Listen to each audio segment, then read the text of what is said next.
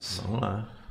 Um, Dois, no poderoso cara. três, podcast Três Irmãos na área. Que quem fala Caraca, com vocês é mano. Rodrigo Choró.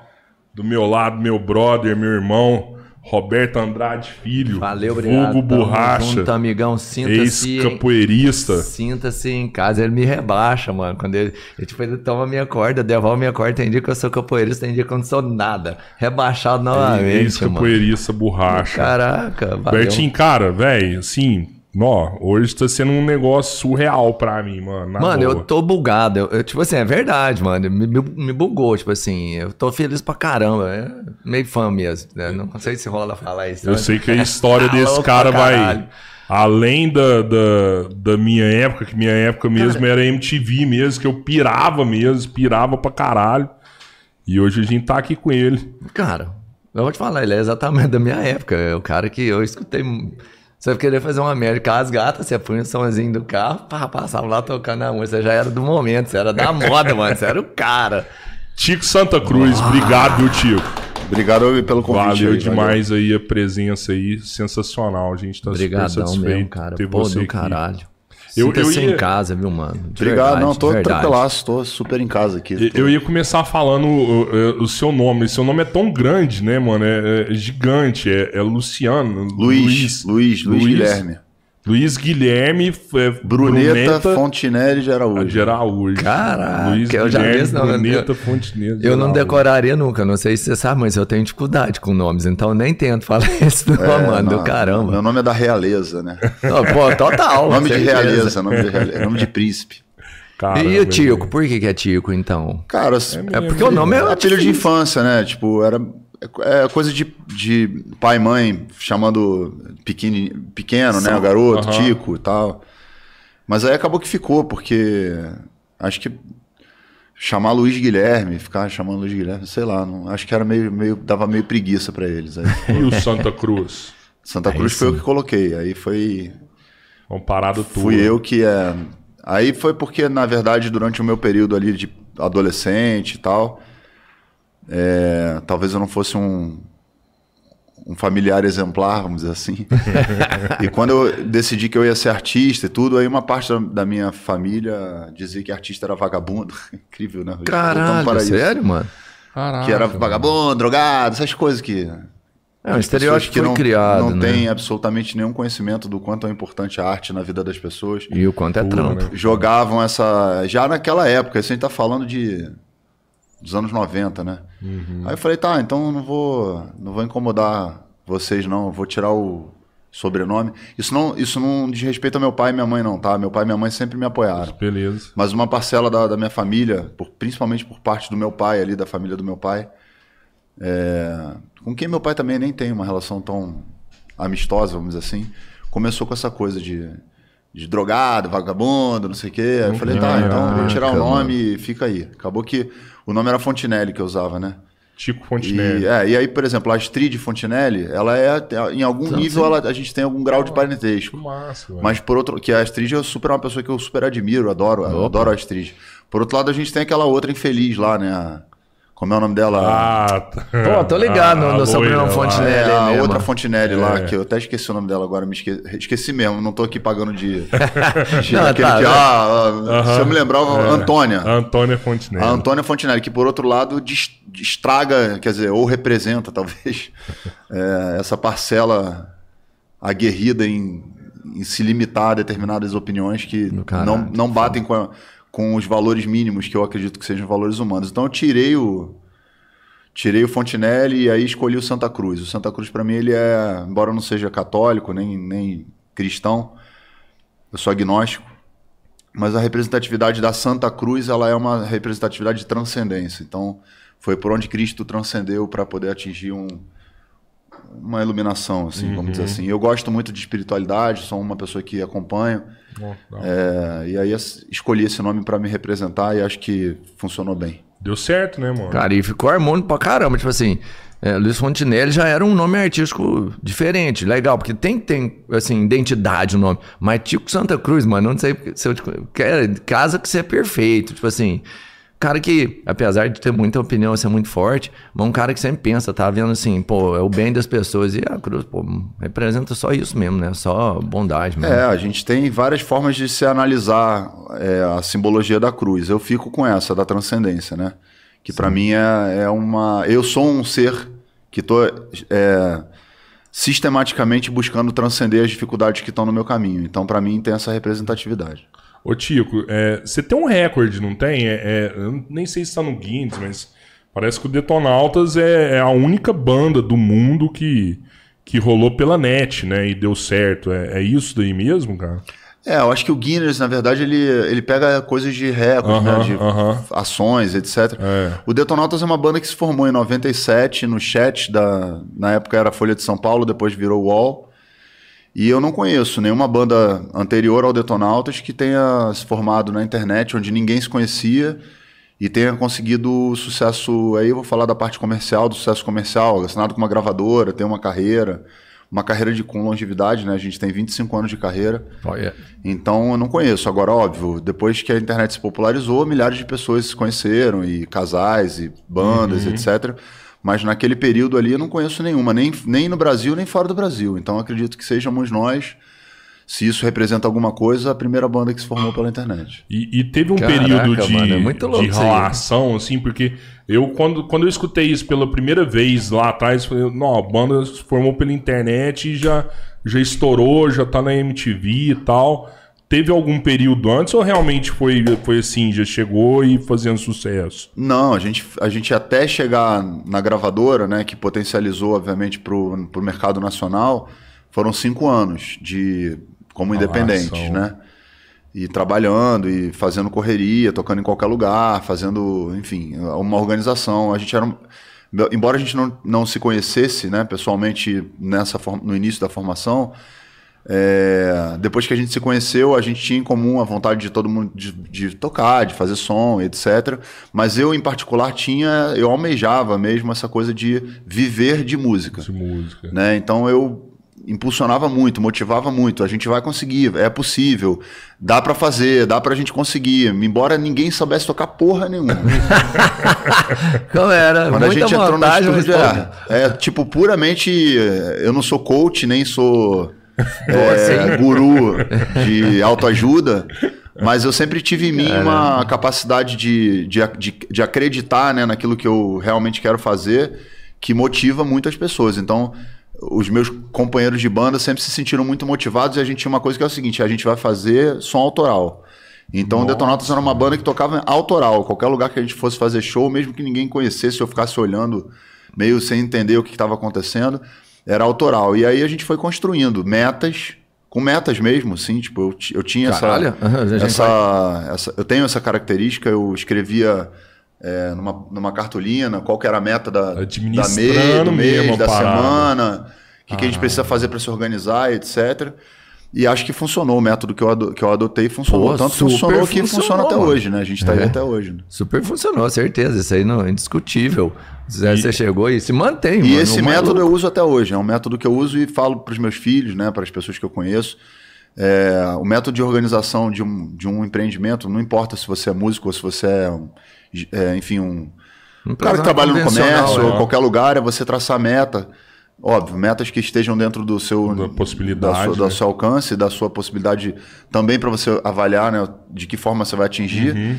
Mas se organizar, porque quando você tem essa organização e disciplina, né, para poder colocar em prática, é, pelo menos você foge do, daquela, daquele lugar do cérebro que é, putz, o que eu vou fazer agora? Mas como? E de que jeito? Você olha para ali e fala, qual é a meta? Essa aqui? Qual é a prioridade? Essa daqui? Então vamos nessa daqui. Aí a gente ia meta-meta. Isso, isso incluiu o Rock in Rio, incluiu é, o Lola Palusa, incluiu que a gente vai tocar esse ano, uhum. incluiu uma porrada de coisas, tocar fora do país, tocar no Japão, tocar nos Estados Unidos, tocar na Europa, é, fazer coisas que as pessoas diziam, não, isso é impossível. Tá, então fica aí, eu vou. E a gente ia. meta, meta. Então, eu até hoje eu trabalho com metas. O Lola Palusa era uma meta na minha vida. Hoje? O maior evento ah. de, de rock hoje, rock né, assim, em termos de música, é o Lula Palusa? Não, a gente tem muitos festivais muito importantes, mas o Lula uhum. Palusa ele tem uma característica que é o seguinte: Primeiro que o Detonautas sempre ficava naquele viés de que as pessoas falavam, ah, o Lola Palusa não tem. O Detonautas não, não tá. Não tem o. A o, o, o ah, não tem o estilo do Lola e tal, uhum. não sei o quê. E eu, e eu, acho que as pessoas que falavam isso não conhecem o Detonautas, assim, o som do Detonautas, a performance, uhum. etc. E agora o Lola Palusa tem uma parada que é muito importante para mim, porque eu sou muito fã do Perry Farrell, que é o, que é o, o criador do Lola Palusa. Eu, eu comecei, quando eu comecei a ouvir rock, MTV lá nos anos 80 e tal, é, o James Addiction, que é uma banda que eu amo muito. Caralho. É, foi uma das primeiras bandas que me fez, é, esteticamente falando, não só pela sonoridade, é, querer ser igual aos caras, tá? Tipo, aí, jogou, aí master, chega o Chili master. Peppers, aí começa a vir uhum. uma, uma gama de bandas que tem essa estética da coisa do, de Los Angeles, da Califórnia, etc. De tocar sem camisa, de ter aquela coisa misturada não, com skate surf, sim. etc. Blá, blá, blá. A, a estética física mesmo e tal. E eu comecei a acompanhar muito a banda, tenho, tenho toda a discografia da banda, etc. E quando o Lola começou, por causa do Perry Farrell, que também tem essa história, né, de que, porra, o cara é uma banda foda, mas que não tinha um reconhecimento que eu acho que deveria ter, como banda de mainstream, etc. O cara falou: ah, tá bom, então eu vou fazer meu próprio festival. E aí ele fez o festival dele, o festival dele virou isso que a gente está vendo hoje no mundo todo. Sim. Então, para mim, tinha um significado afetivo que eu falava, cara, eu preciso, de alguma maneira, conseguir chegar nesse lugar, né? Você se identifica, né, mano? E aí cheguei. Né? E aí, não só cheguei, como esse ano, que passou 2021, eu, graças a uma pessoa muito importante que eu conheci numa plataforma de streaming, olha como é que são as coisas, né? Uhum. É, a Leca, que é uma, uma pessoa incrível, que trabalha já há muitos anos com essa. com essa. É, com, com um show no, no show business, etc por causa de uma plataforma de streaming, aí repetindo a história de novo, da coisa do, da internet, do caminho da internet, etc. As coisas são meio cíclicas. É, acabamos ficando mais próximos, conversando, percebendo afinidades e tal. Ela é muito amiga do, do, do, do Perry Farrell, porque ela trabalha no Lola e, e ela é quase como se fosse um braço direito deles. E aí ele me mandou uma mensagem no dia do meu aniversário, né, velho? Não, mano, então assim, tá no meu Instagram aí. Depois se vocês quiserem botar aí no, aí, né? no, no, telão. Então, assim. Pô, acha aí, Pedro. Eu recebi essa, esse presente no dia do meu aniversário que eu falei, porra, velho. Puta que pariu. É, o Per Farel tá mandando mensagem para mim, Nossa, tá ligado? E eu nem tinha sido confirmado nem nada no Lola Palusa, não tinha nada disso. Só essa mensagem para mim já tinha sido. já ganhei o presentão de aniversário. É, e aí veio depois a confirmação do Lola. Então, assim, eu trabalho assim. Eu eu olho para alguma coisa e vou lutar para conseguir aquilo lá. Cara, e isso é, é essencial, né, mano? Porque você pega os caras, nem mal se conheciam. E aí conviver junto, né? já é difícil você. Que uma banda é uma família, né, mano? E você já é difícil você juntar a sua galera e ficar ali em cima na dureza e já você conhecendo o cara há anos. Você sem conhecer, mano, você tá é louco, tem que segurar as pontas demais, né, mano? É, eu acho que a gente soube se organizar bem, claro, sempre teve também conflitos, etc, e isso é normal na relação entre pessoas. Mas o Detonautas tem uma, assim, é, tirando o fato de que a gente infelizmente teve uma, uma perda muito triste, né, que foi o Rodrigo Neto uhum. em 2006, que foi assassinado lá no Rio, a, a nossa formação só muda de, é, por conta de um integrante que resolve sair em 2013. Então já, já é um, um período longo. É, o, esse, o, o, integrante, o Cello, que é o, é o baixista da banda, saiu por, por conta da, da escolha dele, dele mesmo. de não se identificar, talvez mais, ou não querer mais vivenciar as experiências que a gente estava vivenciando, etc. E ele sai da banda. E aí a gente coloca nossos holds para tocar. Pô, legal, porque mano. Eram, assim, eram é, músicos, é mais próximo, é. Eram pessoas, eram músicos, músicos, né? Que a gente tava lá trabalhando com a gente na relação, na, e da família na estrada também, e o né, caramba é, e tal. Pô, junto. Eu poderia ter falado assim, ah, tá, tem um, a gente agora tem um espaço aqui, vamos pegar um superstar aí qualquer uhum. e vamos botar no. Não, pera aí, a gente tem um cara que trabalha aqui com a gente, tá com a gente há mó tempão, tá ligado? Que passando já passou perrengue, já passou coisa boa e tal, toca bem. Foi assim com o Felipe, com o Phil, né, que é o guitarrista do Detonautas, que entrou depois que o Neto infelizmente faleceu.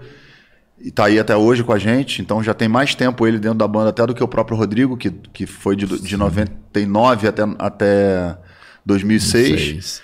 E o Macarrão, que é o Maca, que é o baixista da banda, que entrou em 13 e está com a gente até hoje. Então, assim, a, a gente teve uma capacidade de, é, de inteligência emocional para dentro da banda, de, de saber como lidar com a, com a personalidade de cada um, respeitar o espaço de cada oh, um, sim. etc E, obviamente, também com a parte financeira, que faz com que, óbvio, que ninguém fique se disputando, ou todo mundo sabe como é que funciona a coisa de uma maneira. Ah, isso é importante é, pra caralho, né? Que todo mundo ganhe o que de fato é, né? Os integrantes da banda sempre dividiram de forma igual, né? Oh, tipo, oh. todo mundo ganha igual. Não tem tipo, o Tico Santa Cruz ganha. É tanto e o fulano de tal ganha menos porque o Tico Santa Cruz é o vocalista. Não tem nada disso. A gente sempre Igual. estipulou o valor. Os músicos que entraram, que aí são músicos, porque aí são o Fio e o, e o Maca, eles têm dentro do Detonautas um outro percentual, que é um percentual de músico, mas que a gente, obviamente, na medida em que a gente melhora a nossa situação, melhora para eles. Não é lá. Dificultou, vai, vai dificu eles seguram também. E tem toda uma outra gama de coisas que então faz, faz, fazem com que a gente trabalhe com, de forma honesta. Pô, Todo super. mundo tá ganhando o que é justo. Cara, tá é equipe mesmo, hein? Então funciona porque você manter um casamento, às vezes as, as, pessoas não conseguem ficar dois, três anos juntos. Você imagina cinco pessoas, seis, né? Porque o Cleston saiu no ano passado. Ficar tanto tempo junto. É porque a gente sabe se respeitar, né, cara? Da hora demais. Caralho, eu vou te falar os outros conceitos aí. Tipo assim, eu tô absorvendo hoje mais que uma esponja aqui. Tipo assim, tudo que você falou desde o início. Essa parte de, de respeito, lógico, até a parte de remunerar, mano. Então, assim, a sua estrutura lá, seu quadrinho, ele começou, tipo, não sei de que tamanho, mas no final ele era um, uma parede inteira de planejamento pra você chegar numa estrutura fantástica, Lula Palusa, a equipe tudo junto, sem fragmentar e sem ruptura, porque é normal, cara, ainda mais, não sei se, me perdoa se eu estiver falando bobagem agora, na banda de rock, que parece que os caras meio que criam um ego, um quer ser mais importante que o outro, e sempre dá uma discussão, não sei se era o estilo rock and roll também, que era mais eu, agressivo, tem até uma banda, tem até uma música dessa também, não tem? Do é, é o rocker reaça, não tem? Tem uma parada dessa. É, isso aí a gente fez mais recente, né, cara? Ah, é. sim. O lance, da, o lance da banda, na minha opinião, é que é, primeiro é, é a coisa da relação humana, né? Você saber que você vai lidar com, com pessoas que têm problemas, têm defeitos, têm momentos, etc. E você, e você saber como lidar com isso. Porque quando você prospecta em alguém, projeta em alguém uma, o seu desejo de como aquela pessoa quer, tem que ser, você vai se frustrar e vai gerar frustração. As pessoas não têm que ser o que você quer ser. Você pode é o seguinte, ó, eu, eu não me identifico com esse tipo de comportamento, não é o, o comportamento que eu quero, pego e sai fora. Agora, eu ficar querendo que o cara se comporte da maneira que eu quero, que ele se comporte não é uma forma adequada em relação nenhuma. Nem numa relação de casal, nem numa relação de casamento ou de namoro, Sim. nem numa relação de banda, de nada. Você entende como a pessoa é e você administra a pessoa do jeito que ela é. Então a gente sabe, por exemplo, Fabinho, que é um cara que tem um temperamento. É, às vezes até a gente brinca, né? Tipo, o Fabinho às vezes é um cara difícil de lidar com relação uma pessoa maravilhosa, mas às vezes tem um momento dele que ele não, é, não vai ser simpático contigo, tá ligado? e é isso, irmão. O cara não, é, não tá sendo simpático, você não vai pegar isso e vai levar pro lado pessoal. É o jeito do cara, naquele dia ele não tá sendo. Tem outros dias que ele é super afetivo, super amoroso. Então, assim, cada integrante tem uma característica que pode ser mais forte no momento e que pode não ser positiva, assim como eu também tenho, e eles também me respeitam nesses momentos, e você vai administrando isso. Isso é o sucesso de, de relações sim, humanas, sim. né? Então, é, eu acredito muito nisso, de que a gente tem que. A gente conhece as pessoas e com quem a gente quer se relacionar nos defeitos. Né? Tipo, qual é o tanto de defeito dessa pessoa que eu sou capaz de administrar? Porque também, se for um nível que não dá para administrar, irmão. Não dá. Aí a gente conversa e aí chega a algum acordo e alguém sai.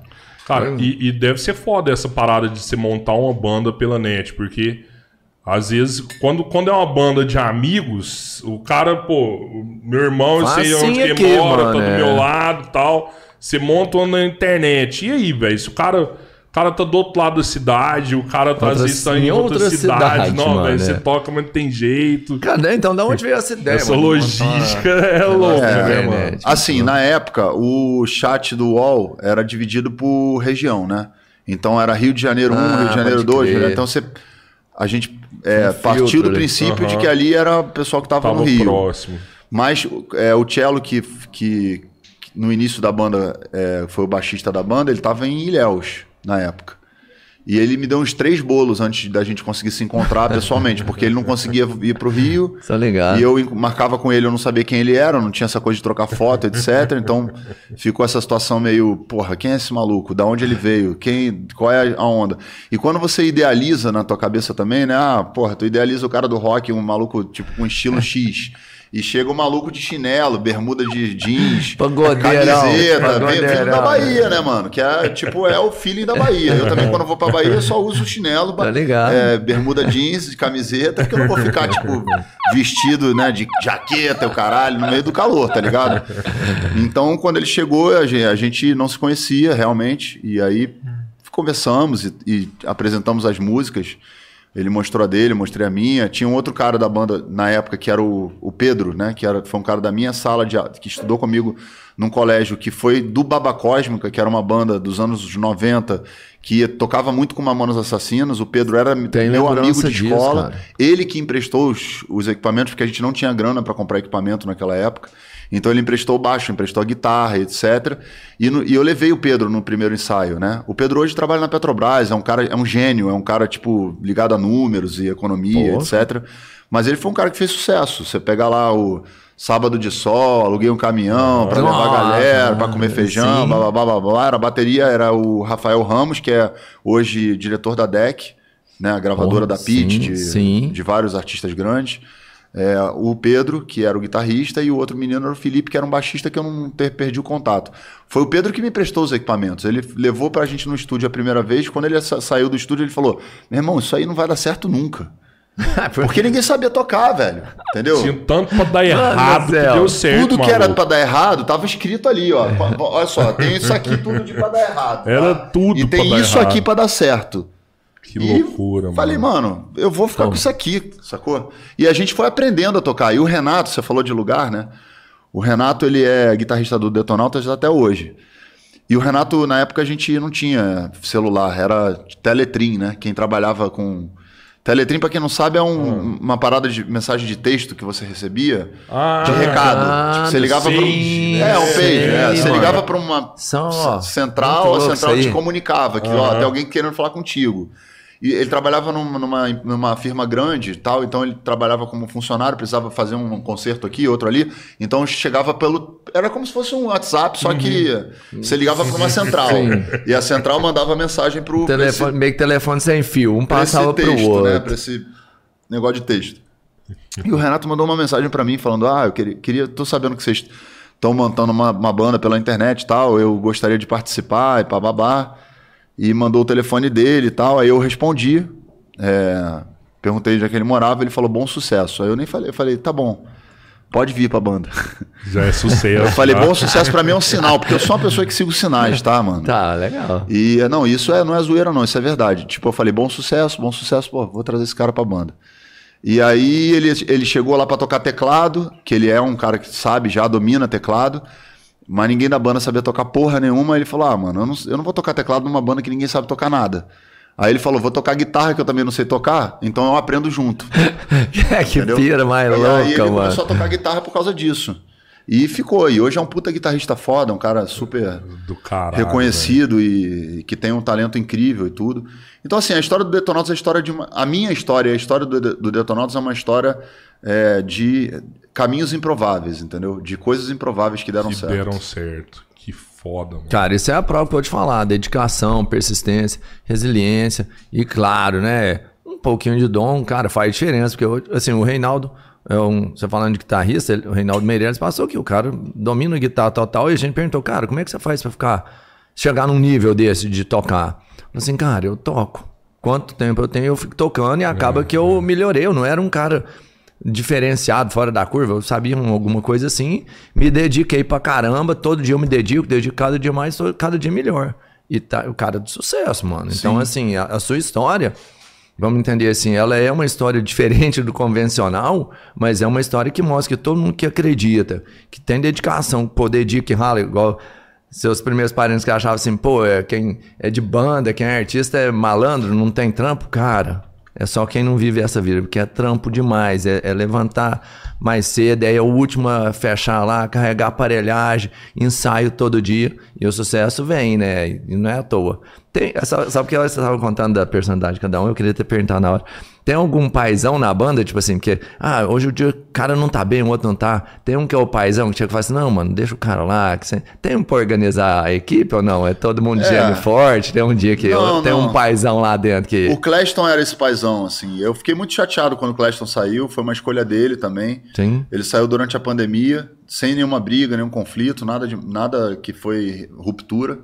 Ele encontrou um caminho espiritual e resolveu Pô, seguir legal. esse caminho espiritual. Acho que a pandemia mexeu muito com todo mundo. Do caramba. Assim. Ele encontrou um lugar que ele se identificou é, e que, segundo, segundo a percepção dele, era incompatível com a vida de estrada, de uhum. banda, só. etc. E a gente sempre falava pro Cleston, né? Falava, pô, Cleston, se você algum dia não quiser mais ser DJ, nem nada e tal, não tá tocando com a banda, você bota lá uma cadeira e fica igual um preto velho lá em cima da, da do palco. Calma, pra gente só a tua energia já tá valendo, já tá ligado? Caralho, é, mano. Então, mano. assim, ele era esse cara, assim, vamos dizer, que tinha essa característica, era um cara mais velho, tudo. Uhum. O Cleston já, já tá, acho que já tá com mais de 50, ou com 50. É, então era um cara que tem essa característica uhum, era... do afeto, né? Da coisa afetuosa, da, da do e, cuidado e... e... tal. Mas assim, a gente tem dentro da banda, o, o, Renato, por exemplo, é um cara super diplomático. Ele é uma pessoa extremamente diplomática, um cara que sabe lidar bem uhum. com os, nos momentos de, de, conflito, etc. Mas hoje a gente está muito maduro, ah, né, cara?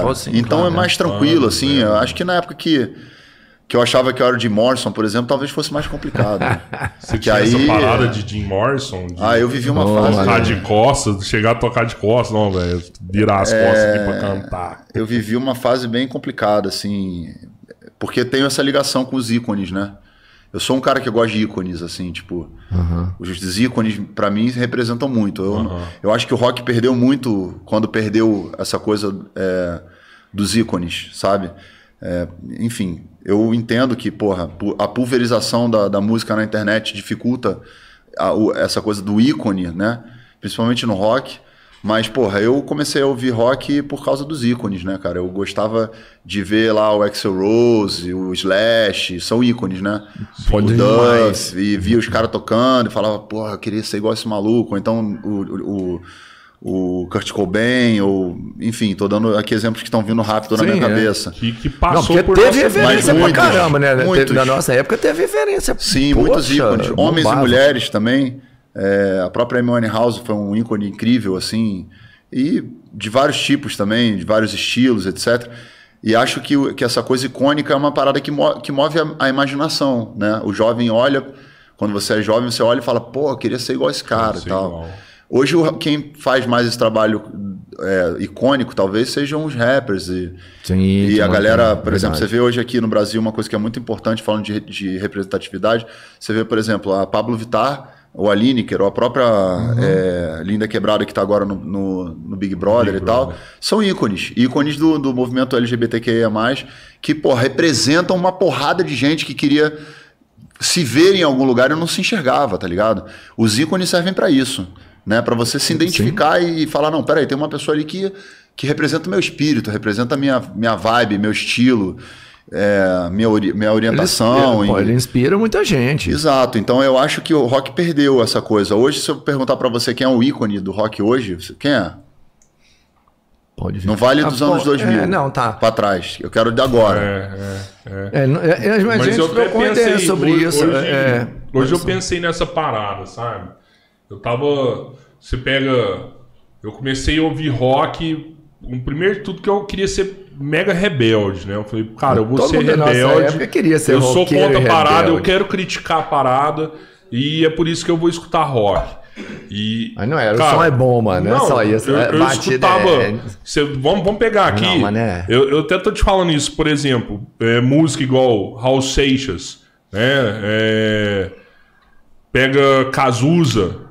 Legião Urbana, que país é esse? O próprio Chorão, brother. Chorão. Chorão, o Cara, o, essas, o essas músicas, não, mano, nossa. elas faziam você contestar as coisas e falar assim, por, por quê? O que, que tá acontecendo? Isso não tá certo, isso tá errado. E hoje a galera escuta uma música de rock e não tem essa referência mais, né? É, o rock, assim, é... o rock envelheceu, né? Envelheceu mal envelheceu muito mal.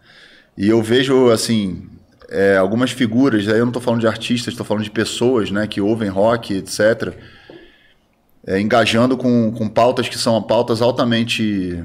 É, altamente. É, é, como é que eu posso dizer? Preconceituosas, sabe? Pautas. É, ligadas a, a, autoritarismo, uma coisa que não tem nada a ver com rock, porque o rock, o rock sempre foi uma coisa de liberdade, de. Oh, total. De, porra. Tudo bem, o rock é elitista. Porque o rock, até, até de certo ponto, se você for olhar para a história do rock, isso é uma parada de uma análise que eu fiz já há muitos oh. anos. Pô, você, é, a, a, gente. E aí pode, pode parecer uma coisa meio chata para quem gosta de rock e tal. Mas, cara, a, o fato é que o rock o blues começou, né? O blues é, um, é veio dos, dos pretos, Sim. né? E a indústria percebeu que ali existia uma, uma, uma, uma coisa foda, uma música foda. Mesmo, e, e sabendo que, obviamente, também. toda a história dos Estados Unidos e da coisa da, da, do preconceito, do racismo, etc. Porra, a gente tem ali uma música do caralho, mas tá, como é que a gente vai vender isso pros branco americanos?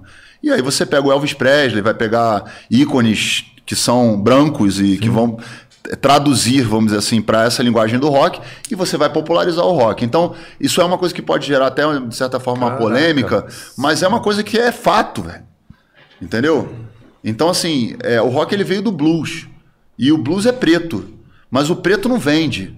Então a gente precisa botar alguém branco para vender. Mano. Então, se você não fizer esse trabalho cuidadoso é, histórico para entender antropologicamente falando, e eu sou uma pessoa que gosta de fazer esse tipo de coisa, você não vai conseguir compreender, por exemplo, determinados movimentos dentro do rock é, que vão lá é, flertar com a supremacia branca.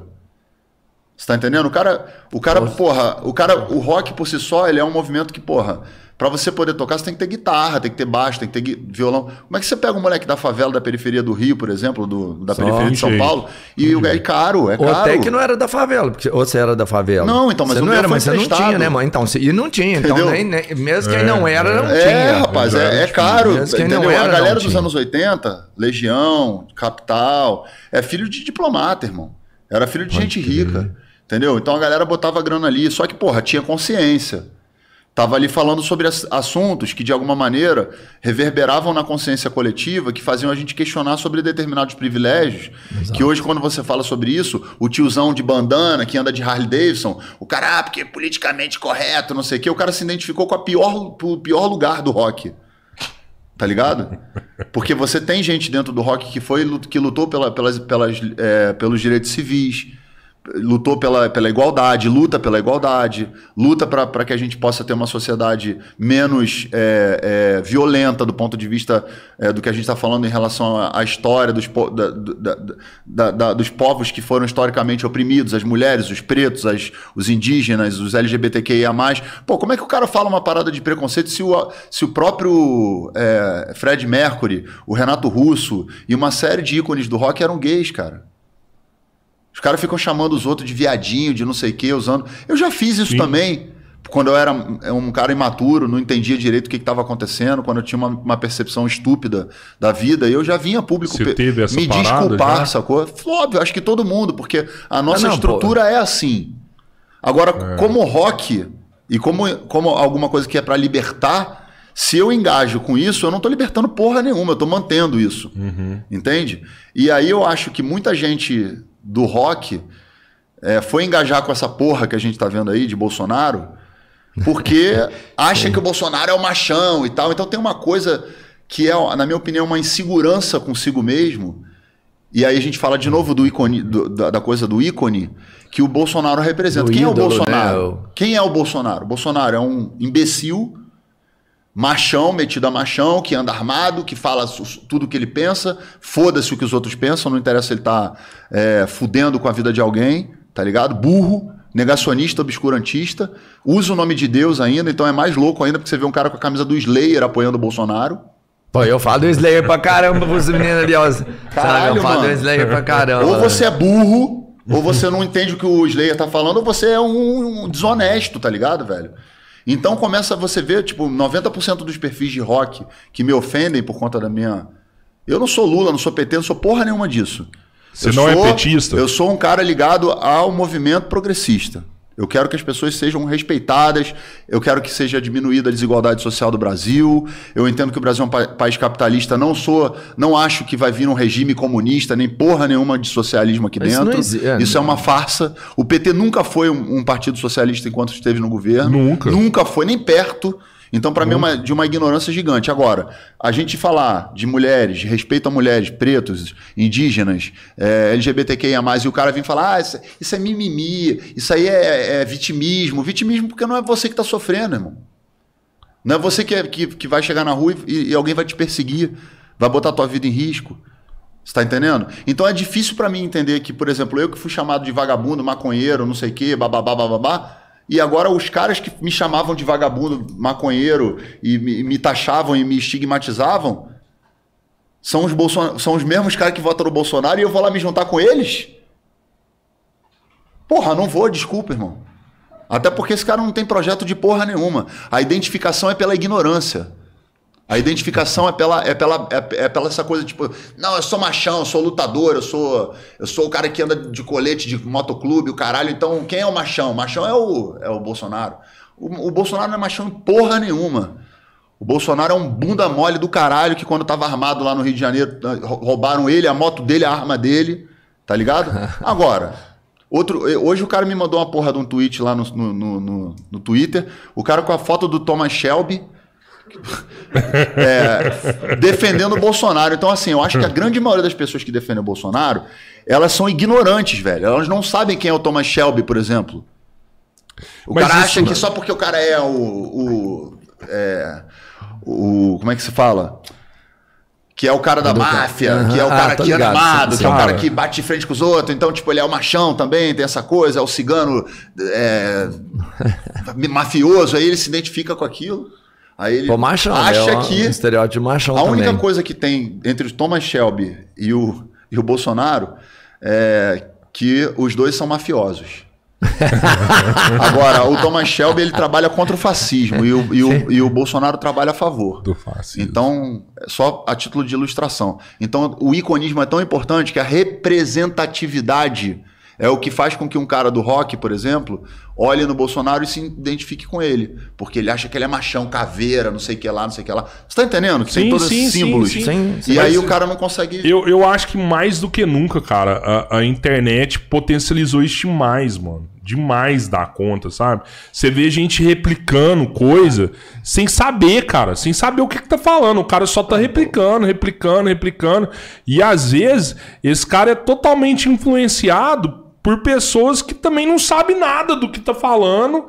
E eu não sei se isso é, é, é por conta de uma parada de ódio, de, de raiva, uma raiva que foi criada no coração da galera. Também tem. Que, que é, é uma loucura isso aí, mano. E eu vejo que, cara, só vai resolver a hora que todo mundo acalmar e sentar e conversar, mano. Eu Os concordo. Dois lados, eu acho que cara. conversar é importante. Assim, eu converso com um cara que é de direita, liberal, entende? Com um cara que é conservador, que pô, o cara vem aqui com a ideia e tal. Não, eu acredito nisso, nisso, nisso. Agora, com um cara que é negacionista, um cara que, que apoia esse tipo de governo que está acontecendo aí, com esse tipo de gente não tem conversa, velho. Porque você me desculpa, essas pessoas não estão na linha racional do negócio. Elas estão nessa linha, entendeu? Do ressentimento, entendeu? Da, da frustração, do ódio, do rancor, entendeu? Da, da, da vontade de querer impor na sociedade através da violência, seja ela a violência estrutural, né, estatal ou ditatorial, ou a violência mesmo verbal que você vê. Eu não via. Assim, o Brasil nunca foi uma Suíça. Hum. O Brasil nunca foi um lugar que, tipo, ó, oh, o Brasil é um lugar maravilhoso do ponto de vista das questões sociais é, educação, saúde, segurança, nunca fomos. Não. Mas eu nunca vi tanto racista, velho. Bater no peito para dizer que é racista na frente de todo mundo, cara. Nunca vi tanta gente escrota aparecer por aí dizendo, reafirmando Pô, é. essa escrotidão da forma como as pessoas estão fazendo. Por que, que elas fazem isso? Cara, mas eu vou te falar, você vê isso mais na rede social. Não, cara. Ao você vivo vê isso o cara não faz, lugares, não, mano. cara. Sabe, tipo assim, eu falo Mas assim, porque o cara não, assim, não, não, eu sou online, ele vê, cara, você Ao vê vivo, aí... o cara não é corajoso, Cara, não. você vê é aí gente. um monte, o Will Smith falou uma coisa outro dia, acho que foi o Will Smith que falou isso. Isso sempre aconteceu, só que agora é filmado, porque tem, todo mundo tem um celular. Pode ser isso. Entendeu? Eu, eu acho que sempre vai acontecer. É, a gente até falou sobre isso. É, tem uma, tem uma, uma galera que fala, ó, é, o racismo tem que acabar e, e, não pode mais falar sobre isso que, que você vai ser preso, por exemplo. Mas isso, cara, sempre vai ter. Sempre vai ter. E eu, por exemplo, no meu caso, eu quero saber se o cara é racista. Eu não quero descobrir de última hora esse cara racista do meu lado. Que tá rolando uma parada dessa. Às vezes você tá aqui conversando com a gente aqui, a gente se conheceu Pô, verdade, é. Aí de repente você fala assim, puta do pariu, o cara é racista, velho. Você descobriu é. na hora. Porque você não viu antes. Eu não podia falar antes, eu tô me escondendo, eu não posso falar. Sim. Né? E eu quero saber o cara que é, porque o cara que é, eu não quer dentro da minha casa. É. Não então, quer perto da minha família. Mas antigamente as pessoas tinham um certo é, pudor, vamos dizer assim, e ainda que dentro da própria hipocrisia. Mas agora, quando, quando entra um governo como esse, que valida esse tipo de comportamento, a pessoa se sente confortável, entendeu? Para se expor dessa maneira. E se expõe muito. Nós somos brancos, né? Brancos. Nós somos. É. Nós temos a pele clara. É, pô, é então, porque a gente não é branco. Se a gente chegar lá na, lá na Alemanha, o cara vai olhar pra mim e falar assim: branco é. você não é. Eu, eu menos ainda, que eu sou colorido. Se eu for pros Estados Unidos, eles me Mas, 90% colorido, né, mano? Mas eu digo assim: é, a, a população preta sofre isso historicamente, sistematicamente. Só que antigamente não tinha voz para falar. Agora tem. Tem a rede social, tem, tem os programas, tem os programas de TV. E aí começou a, ter uma, uma, uma, galera que se diz conservadora, que na verdade não está querendo conservar porra nenhuma. Está querendo só conservar o privilégio né, de poder ser racista, de poder ser homofóbico, de poder ser machista. Todos nós aqui somos machistas. Né? Bom, a é, gente cresceu numa isso, sociedade é. estruturalmente machista. A desconstrução disso não é simples, não é fácil. Né? Mas assim, sim, é. se você já instalou para isso, cara, isso não te faz menos homem ou mais homem, isso é uma bobagem, velho. Isso te faz só uma pessoa que tá olhando pro lado e tá falando assim, pô, por que, que a mulher não tem o mesmo direito que eu, por exemplo, em ganhar o mesmo salário, vamos dizer? Ou por que, que uma mulher tem que ser assediada na rua, um cara achar que pode assediar uma mulher na rua e que ele tem o direito de, de fazer isso e não acontecer nada com ele? Por que, que ele acha que ele pode pegar todo mundo, comer todo mundo e ele é o gostosão e se a mulher fizer isso ela é piranha? Então tem coisas que têm que ser discutidas, até entre nós mesmos, homens, e, claro. e do ponto de vista até das nossas relações com, os, com as nossas filhas, com as pessoas que a gente se relaciona, com as, com as esposas ou oh, é. as, com as namoradas. Um ciclo de amizade mesmo. Porque, pô. peraí, velho, tá tudo errado. São quantos anos de, desse sistema que a gente vê patriarcal e o mundo é essa merda? Então, peraí, de repente tá na hora da gente também começar a abrir mão um pouco dessa porra desse poder e deixar as mulheres tomarem conta um pouco do poder pra gente ver se muda alguma coisa, porque do jeito que tá, não deu certo. Cara, eu acho as mulheres extremamente né? competentes. Né? Então. Não, claro. Agora vai falar isso. E ainda mais cara. organizada do que os homens. Não, Na e, maioria e das vezes, ela é competente assim, ainda mais organizada. Eu, eu realmente eu vejo o machismo dessa parada aí de, de, diminuir assim, a mulher e tal, eu vejo muito mesmo. Mas essa parada de salário, assim, eu, eu, eu não vejo mais, sabe? Até porque, desculpa se você vê, é minha opinião, é, eu, eu contrataria só mulheres se, se elas ganhassem menos, mas ganha a mesma coisa. É, e às vezes são até mais competentes do que os homens, sabe? Então, assim, nesse ponto, eu vejo que hoje já, já existe uma solução, já isso tá bem dizer resolvido na minha cabeça. É uma luta, né? É, é não, mas é, é porque é. existe. Você é. pega os CEOs aí de grandes empresas, você vai ver muito poucas mulheres em posições de privilégio, de privilégio que eu digo dentro da hierarquia, né? Sim, sim. Na posição lá do topo, lá no né? topo. E, e ganhando igual. É, não, ainda tá bastante ainda é longe. Digamos que é, mas já, dizer, já podemos dizer que por conta da luta do feminismo, as coisas estão avançando. Pô, então, então... Mas é uma luta longa, não é uma coisa que vai se resolver agora. Tem um monte de gente que tem restrição a esse assunto, que não entende, não sabe o que, que é, não pesquisa, não quer. Assim como tem muita gente que acha que. É, ah, eu não, não tem nada a ver esse negócio de racismo, para mim todo mundo é igual, igual o cacete, irmão. Eu ando na rua e ninguém me persegue porque eu sou branco. Agora, um preto andando na rua de noite, entendeu? Tipo, já é suspeito. Entra no shopping é suspeito, entra numa loja é suspeito. Você tá entendendo? Vai, então, vai, então é foda, porque o cara não tem nem, nem não para nem um segundo nem para poder tentar entender por que, que tá acontecendo isso. Só que ele se sente incomodado quando um preto vê na televisão e fala isso. Ih, ela mimimi. Ih, não sei o que lá. Ih, não pode fazer mais piadinha. Ih, não pode mais isso, não pode mais aquilo. Não, não pode. Não pode. Sim, sim. É hora de mudar, né? Até porque tem uma, uma luta e ela é, é longa mesmo. Agora me fala, tipo assim, cara, você falou aí já de do ídolo, né, do ícone, o quanto ele é importante para manter uma luta viva, para sinalizar para as pessoas que dá para chegar lá e tudo mais, que quando você se espelha em alguém, você fala, não, é igual o Pablo Vittar ou a Pablo Vittar, sei como usa o termo correto, né, que ela quebrou um monte de paradigma, chegou a ter sucesso e representa uma classe que até então não era tão, não tinha voz e hoje tem, não, super bem representado tudo mais. Cara, e, e eu vejo isso em você hoje. Vamos falar em termos de rock e nacional aqui, mano. Você é um dos representantes do rock nacional, tem força, tem voz, tem representatividade, tem muita opinião, né? E briga por um monte de classe.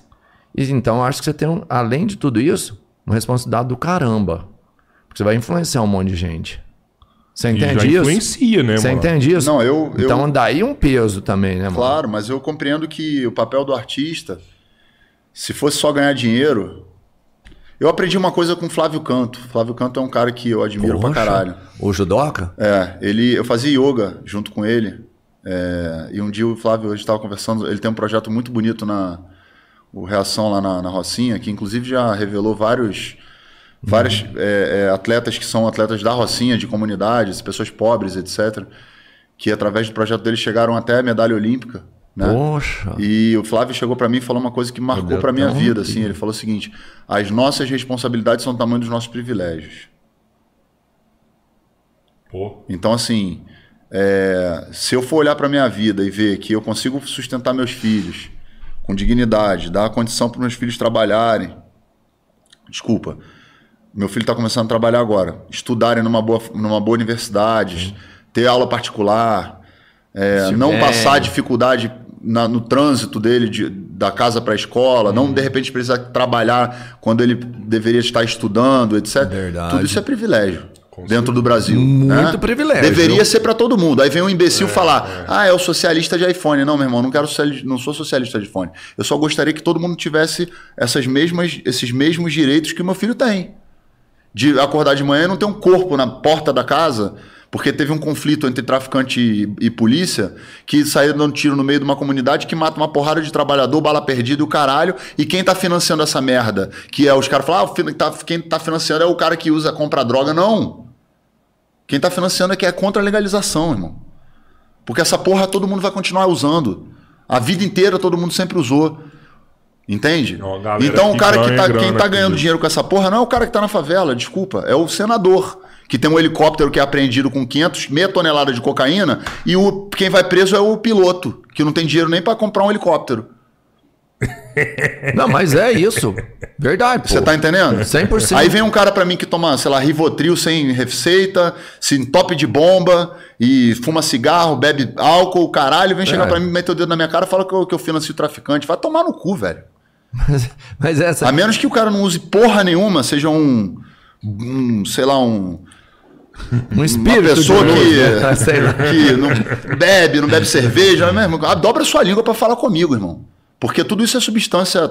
É, claro. É, umas são lícitas, outras ilícitas. Agora, as ilícitas você tem que parar para olhar e falar, por que, que, elas são ilícitas? É porque faz mal para a saúde? Faz mal para a saúde. Essa porra aqui faz mal para a saúde para caralho. caralho. E no entanto tá aqui. Agora, se tivesse uma carreira de cocaína aqui em cima, essa porra dessa, desse, desse podcast uhum. ia estar tá explodindo gente falando assim: caralho, os caras estão com cocaína. Ah, e aí, tipo, Ó o Tico dando tiro em cima da mesa. Agora, se eu beber isso aqui, é normal, velho. Só que isso aqui o dano que essa porra causa na vida das pessoas, com os alcoólatras, no Família, trânsito não. e o caralho. Então, peraí, meu irmão, é, o problema é, é saúde, vamos tratar com um órgão de saúde. Quem é o órgão de saúde? São os cientistas, os médicos, as pessoas que trabalham com é, é, Pô, um reabilitação, né? entendeu? Não com a polícia. Sério? O que, que a polícia tem que estar no meio dessa porra? Porque é dinheiro, é poder econômico, irmão. Quem tem dinheiro, quem, tem, quem tá vendendo cocaína, quem tá vendendo é, LSD, MD, cheio de bolsonarista aí pau no cu, esse top de MD que eu conheço um monte, depois vem falar porque você é maconheiro, você não sei o que lá. Meu irmão, quem, quem ganha dinheiro com essa porra é senador, é juiz, é gente que tá lá na porra da, da, da, da Polícia Federal, abrindo fronteira para passar caminhão, passar helicóptero, passar avião. Então, assim, para com essa, vamos parar de discutir essa coisa com esse nível de hipocrisia, tá ligado? É isso que eu chego para as pessoas e falo, mano, vocês querem conversar sobre um assunto? Então vamos conversar de forma aberta.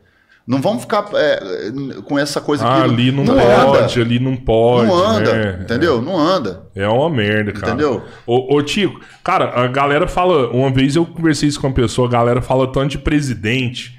E o dia que eu conversei com ela, ela virou pra mim e falou assim: mano, todo mundo fala de presidente. Quem que vai votar, quem que não vai votar. Mas eu não vejo ninguém falando de deputado. De quem senador. que vai votar quem, o cara nem sabe o que, que senador faz. O cara não sabe nem o que, que faz, mas fala de presidente. Recentemente teve um cara aqui, mano, que eu falei, puta que pariu, que foi o Denis. Ele tá lá dentro, velho. Ele tá lá dentro da Câmara, orientando um partido lá dentro. E ele falou assim, mano, na Câmara, quem manda são 40 pessoas. Não é mais que isso. São 40 pessoas lá dentro que manda. E se você consegue pôr um cara top e outro cara top e, e chegar a 40, você muda tudo. E a galera não fala sobre isso. É, o, o, o, nível de discussão no Brasil hoje ainda é muito raso né, em relação à política. Até propriamente em relação à questão de direita e esquerda, as pessoas sabem muito pouco. A grande maioria das pessoas que se dizem de direita, na verdade, são pessoas que não gostam do PT e falam assim: ah, o PT é de esquerda, então sou de direita. Quer dizer, o cara não uhum. consegue nem compreender, na verdade, por que, que ele chegou a essa conclusão de uma maneira tão rasa. Né? Ele não e aí, o conceito. Né? Nenhum conceito. Basicamente, eu acho que a grande maioria das discussões são totalmente fora do, do minimamente do conhecimento uhum. do conceito.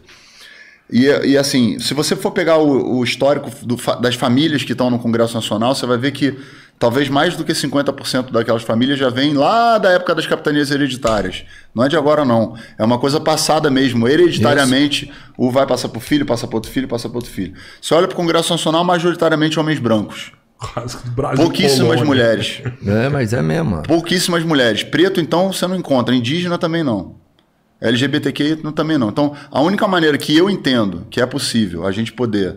Porque quando a gente está falando de racismo, homofobia, é, é, enfim, esses conceitos todos uhum. que a gente quer ver mudar no Brasil, é, ou você coloca é, uma equalização de poderes nas, no, nos lugares que legislam, né, na, nas casas legislativas, é que, ou não que... vai acontecer nada, tá? Porque, por exemplo, faz sentido, por exemplo, o cara que não engravida falar sobre aborto?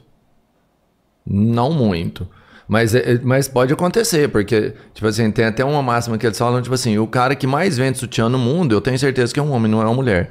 E ele nem tem peito para usar o sutiã. Mas eu entendo o que você fala quando você fala assim. Mas ele o cara fez falar porque de... provavelmente ele teve é, facilidades que deram a ele Não, historicamente, uhum, condições é, financeiras é, para ele é. pegar o sutiã e vender. É, mas eu falo assim, o que você falou assim, tem sentido um cara, um homem falar de aborto, sendo que ele não se engravida? Pô, lógico que uma mulher poderia falar com muito mais propriedade, mas a gente tem que entender que na, na hora de escolher o representante, o que tem que ser visto não é às vezes o partido, ou se ele é branco, preto ou indígena. E sim a ideia a dele. Ideia não, o que não, ele não, vai representar. Aí a gente vai discordar. É o que ele vai representar. A questão mano. é a seguinte: para poder falar sobre um preto, tem que ser um preto. Eu não posso falar sobre um preto. Eu não sou, eu não vivo o que o preto vive. Entendo isso que você fala, mas eu, eu posso defender Eu não vivo na preto, pele. Pode, defender, você pode ajudá-lo. Isso, entendeu? Mas você chegar lá isso. e falar assim: "Eu sou o suficiente" ou "Nós homens brancos estamos aqui para representar os pretos", não estão, desculpa. Não, nós brancos não sabemos o que, que é ser preto, não sabemos o que um preto passa na vida, não Tô sabemos ligado. o preconceito, como é que é, não sabemos, ponto, acabou. Então é, não dá pra gente achar que a gente pode representar. Entendeu? Essa coisa da ideia é muito bonita, mas na prática ela não funciona. Porque na hora, isso. na hora que eu vou escolher um voto entre é, o que, que vai me privilegiar ou vai privilegiar uma, uma outra, é, um outro setor da sociedade, eu vou votar no que vai me privilegiar. Básico, básico é assim. Então, por exemplo, não, total, equalização mas... de poder significa o seguinte, irmão. Você vai olhar para o Congresso Nacional, você quer equalizar o, o Brasil? Então você coloca lá preto, preta, PCD. Você não vê PCD no Congresso? Que, que é PCD? São as pessoas que têm algum tipo de, de, de deficiência, que não consegue entrar no, uhum. no ônibus, não uhum. consegue andar na rua, porque uhum. tudo é feito pra gente que. É o capacitismo, sim, né? Sim. questão do capacitismo. Você nem escolhe, né? você nem ouve esse tipo de debate. E esses caras Entende? que vão defender a parada deles. Não, né? e aí você vai falar. 100%, porra, né? Vamos falar assim. E aí você vai falar assim, porra, qual é o sentido que faz um cara branco que paga o aborto pra, pra, pra, pra amante dele que a gente sabe que isso acontece, ele paga o aborto da amante Quando dele. não perder a família, né? né? Uma família o, Da família tradicional e tal, o cara paga o aborto da amante dele, e aí ele vem na, a público dizer que ele é contra o aborto por causa da família, por causa de, da religião. Meu irmão, a religião é o teu problema, é teu, velho. Se tu segue a religião e você não quer fazer o aborto, ou a sua família, ou as pessoas que, pela crença que você tem, porque você acha que tem uma alma ali, que não sei o quê, beleza, respeito, é a tua religião. É, mas é para você.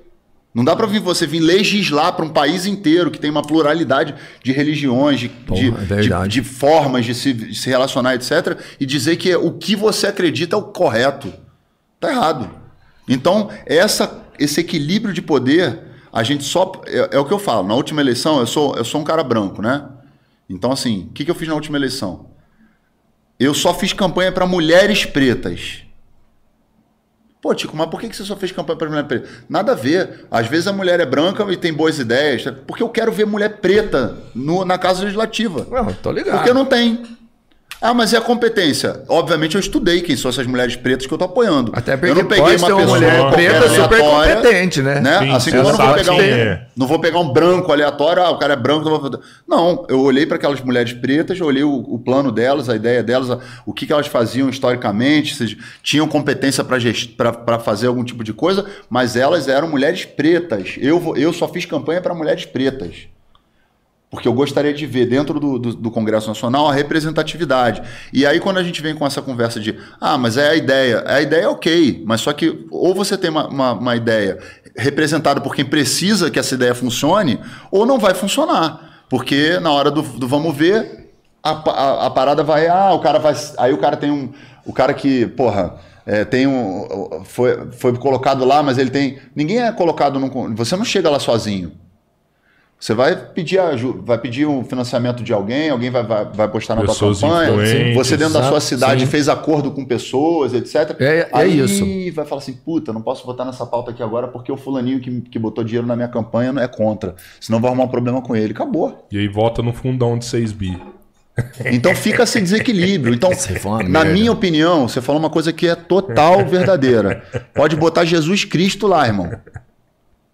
Ele não vai resolver o problema se a gente não aprender a votar no é legislativo. É. Para o Senado, para a Câmara, para é a Assembleia Legislativa, para vereador. É fundamental. Você pode ter um presidente de bosta. Se você tem um, um legislativo poda, meu amigo, o negócio anda, velho. E as pessoas não falam sobre isso. Agora deixa eu te perguntar uma parada assim. Eu sei de uma história sua que você uma vez você foi um racista filha da puta pra caralho, né, mano? Fui. E você acha Sério? que. E, e você acha que. Que é depois que você enxergou e falou, não, man, que merda que eu fiz, que foi muita merda. Você, você mudou por conta dessa treta? Cara, eu era um, eu era um pré-adolescente, né? Então eu cresci numa família onde eu escutava muito, se, o racismo estava muito presente. Preto é ladrão, preto é bandido, pobre é não sei o quê, blá blá blá blá blá blá. Uma, uma, uma, uma artista é atitude, é malandro. Uma atitude é, que eu, porra, tenho vergonha. Mas que nem é culpa do seu né? pai e sua mãe. Isso não, já não é, pô, isso, é, não, não, isso é uma coisa histórica. É, é, é o que a gente está falando, é, é histórico. Não, mas a, reprodu pessoa aqui, né? a reprodução disso minha... foi lá. Foi no C. Se eu não tivesse, em algum momento, sido. É, vamos dizer assim é, recolocado né, dentro desse, desse cenário e repensado essa atitude, eu estaria reproduzindo ela até hoje. Né? Porque foi ali claro. que a formação do que eu ouvia, etc., é isso. O garoto que, que repete, ele o garoto. Você pegar um garoto branco que nunca ouviu uma porra dessa e um garoto preto, eles não vão ter problema. né? Se não ouviu, se não teve racismo no lugar, se não tava aquela coisa falando, as pessoas pregando, o cara não vai ter essa briga. Não vai. Porque eles vão se olhar e tá, ok. Agora, tudo que. Onde você olha na televisão, todo mundo é branco. Não sei, tudo é branco. Aí a boneca é branca. O super-herói é branco. O não sei o que é branco. Aí começa já a gerar na cabeça da pessoa que já há uma desigualdade nessa história, né? Agora a gente vê que tem toda uma preocupação sim, dos estúdios, sim, da TV, do não sei o quê, de tentar dar uma equalizada é, e tal na história. É. Mas assim, eu quando tinha 12 anos não tinha isso, imagina, era para mim preto era, era bandido e ponto. Entendeu? Porque eu ouvia que preto era, era ladrão. Era a informação que você tinha. Preto você era ladrão. Tava... Preto é ladrão. Preto é ladrão. Ponto. Final. Era o que falavam. Né? E aí eu, numa situação, num clube de hipismo, que já era um esporte de elite, é. que você nunca vai ter pouquíssimas pessoas negras é, como esportistas, a grande maioria eram funcionários. Existe? Tinha, tinha esse, existe. Tinha já. esse cara que era que é o meu irmão até hoje e que a gente tava jogando futebol, sumiu a bola. Porra, sumiu a bola, irmão. Só pode ter sido preto. Caraca, é, né? mas, pô, Porque foda, mas é pra você ver a importância. Era o que tava sendo é, enfiado essa, na minha é, essa é a merda. E você bateu o essa dedão é no olho do cara. Falou, não, eu cheguei e falei pro camarada, bola, aqui ó.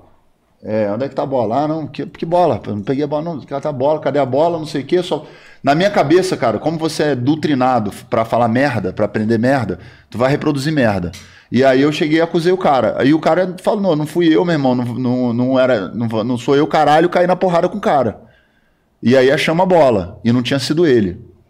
Não, mano, é um vergonha da porra. Aí eu fiquei numa situação que Aí vai da minha também da minha personalidade, do meu caráter, do caráter que eu digo assim, do, daquilo que a gente nasce, né, velho? Porque tem gente que faz merda e vai ficar insistindo Continua na merda a vida, inteira. a vida inteira. Eu me senti mal, hum, bosta, me senti né, péssimo, caralho. com vergonha, o caralho, hum, e tinha 12 anos, tudo bem, não era um cara maduro. Ah, era até 12 anos, o cara. Mas eu cheguei pro, pro maluco e falei, puta, velho, desculpa tal. A gente começou a conversar. E esse cara, que já tinha uma, uma, uma percepção do racismo numa época em que quase não se falava disso dessa maneira, como é falado hoje, ele veio se, trazer para mim essas questões. E como a gente começou a, a, ficar próximo, eu acabei, num dado momento, fui morar na. Por conta de coisas da minha família, é, desestruturação da minha família. Fui morar, a família dele me adotou. A mãe dele é branca, Caramba, o pai dele é preto. Mano. E eu vivi com os irmãos dele são pretos, né? Uma irmã negra, um irmão negro. Então eu vivenciei ali dentro é, o, um outro conhecimento outros valores, outras abordagens, que fez com que eu não me tornasse aquele garoto de condomínio da Barra da Tijuca estúpido. Entende? Porque a, a chance de eu ser. Mais uma vez, a chance de eu, de eu, de eu viver num, num, ambiente e aquele ambiente me influenciar e eu me tornar mais um reprodutor desse tipo de conceito que até hoje tá, a gente está vendo que as pessoas estão reproduzindo, era muito grande. Por Sim. quê? Porque eu não tinha referência. A minha referência era de gente racista, era de gente que estava ali é, reproduzindo o que já era reproduzido antes e que veio reproduzindo historicamente. Ele quebrou esse ciclo. E olha como é que são as coisas. Ele quebra esse ciclo, ele me ensina a tocar violão e eu me torno uma pessoa pública. Então, quando a gente fala às vezes que quando a gente está falando aqui para uma pessoa, de repente tem um cara que está assistindo o podcast aqui e está fazendo uma reflexão, meu irmão, se for um cara, de repente esse cara vai ser uma pessoa que vai fazer alguma mudança na, mesmo que seja no ciclo de amizades dele ali de cinco, seis pessoas. É importante, cara. Entende? A gente não pode subestimar, menosprezar o fato de que você falou para uma pessoa e uma pessoa fez uma reflexão. Ninguém muda ninguém, tá? Eu não vou chegar para você e falar, não, você tem que pensar do jeito que eu tô falando. Não, não é situações, isso. Situações, situações igual aconteceu com Mas a gente mano. aqui tá dando o elemento para as pessoas pararem e falar, pô, peraí, será que eu tô colaborando para esse tipo de, de comportamento?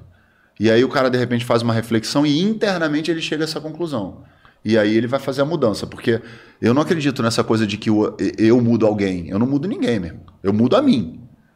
E eu posso falar sobre a minha mudança. Pessoas, é. Uhum. Como eu estou falando agora, com, né, explicando como aconteceu. Se, a, se isso acessar alguém em algum momento e o cara fizer essa mudança, pô, já valeu, o papo aqui já tá, já Massa, foi ótimo, claro, né? Claro. E assim vai, porque eu já ouvi várias pessoas que falaram, eu estava prestando atenção na pessoa, falei, porra, é, velho, esse cara tá falando uma parada que, porra, eu tô reproduzindo uma parada que é escrota, tá ligado?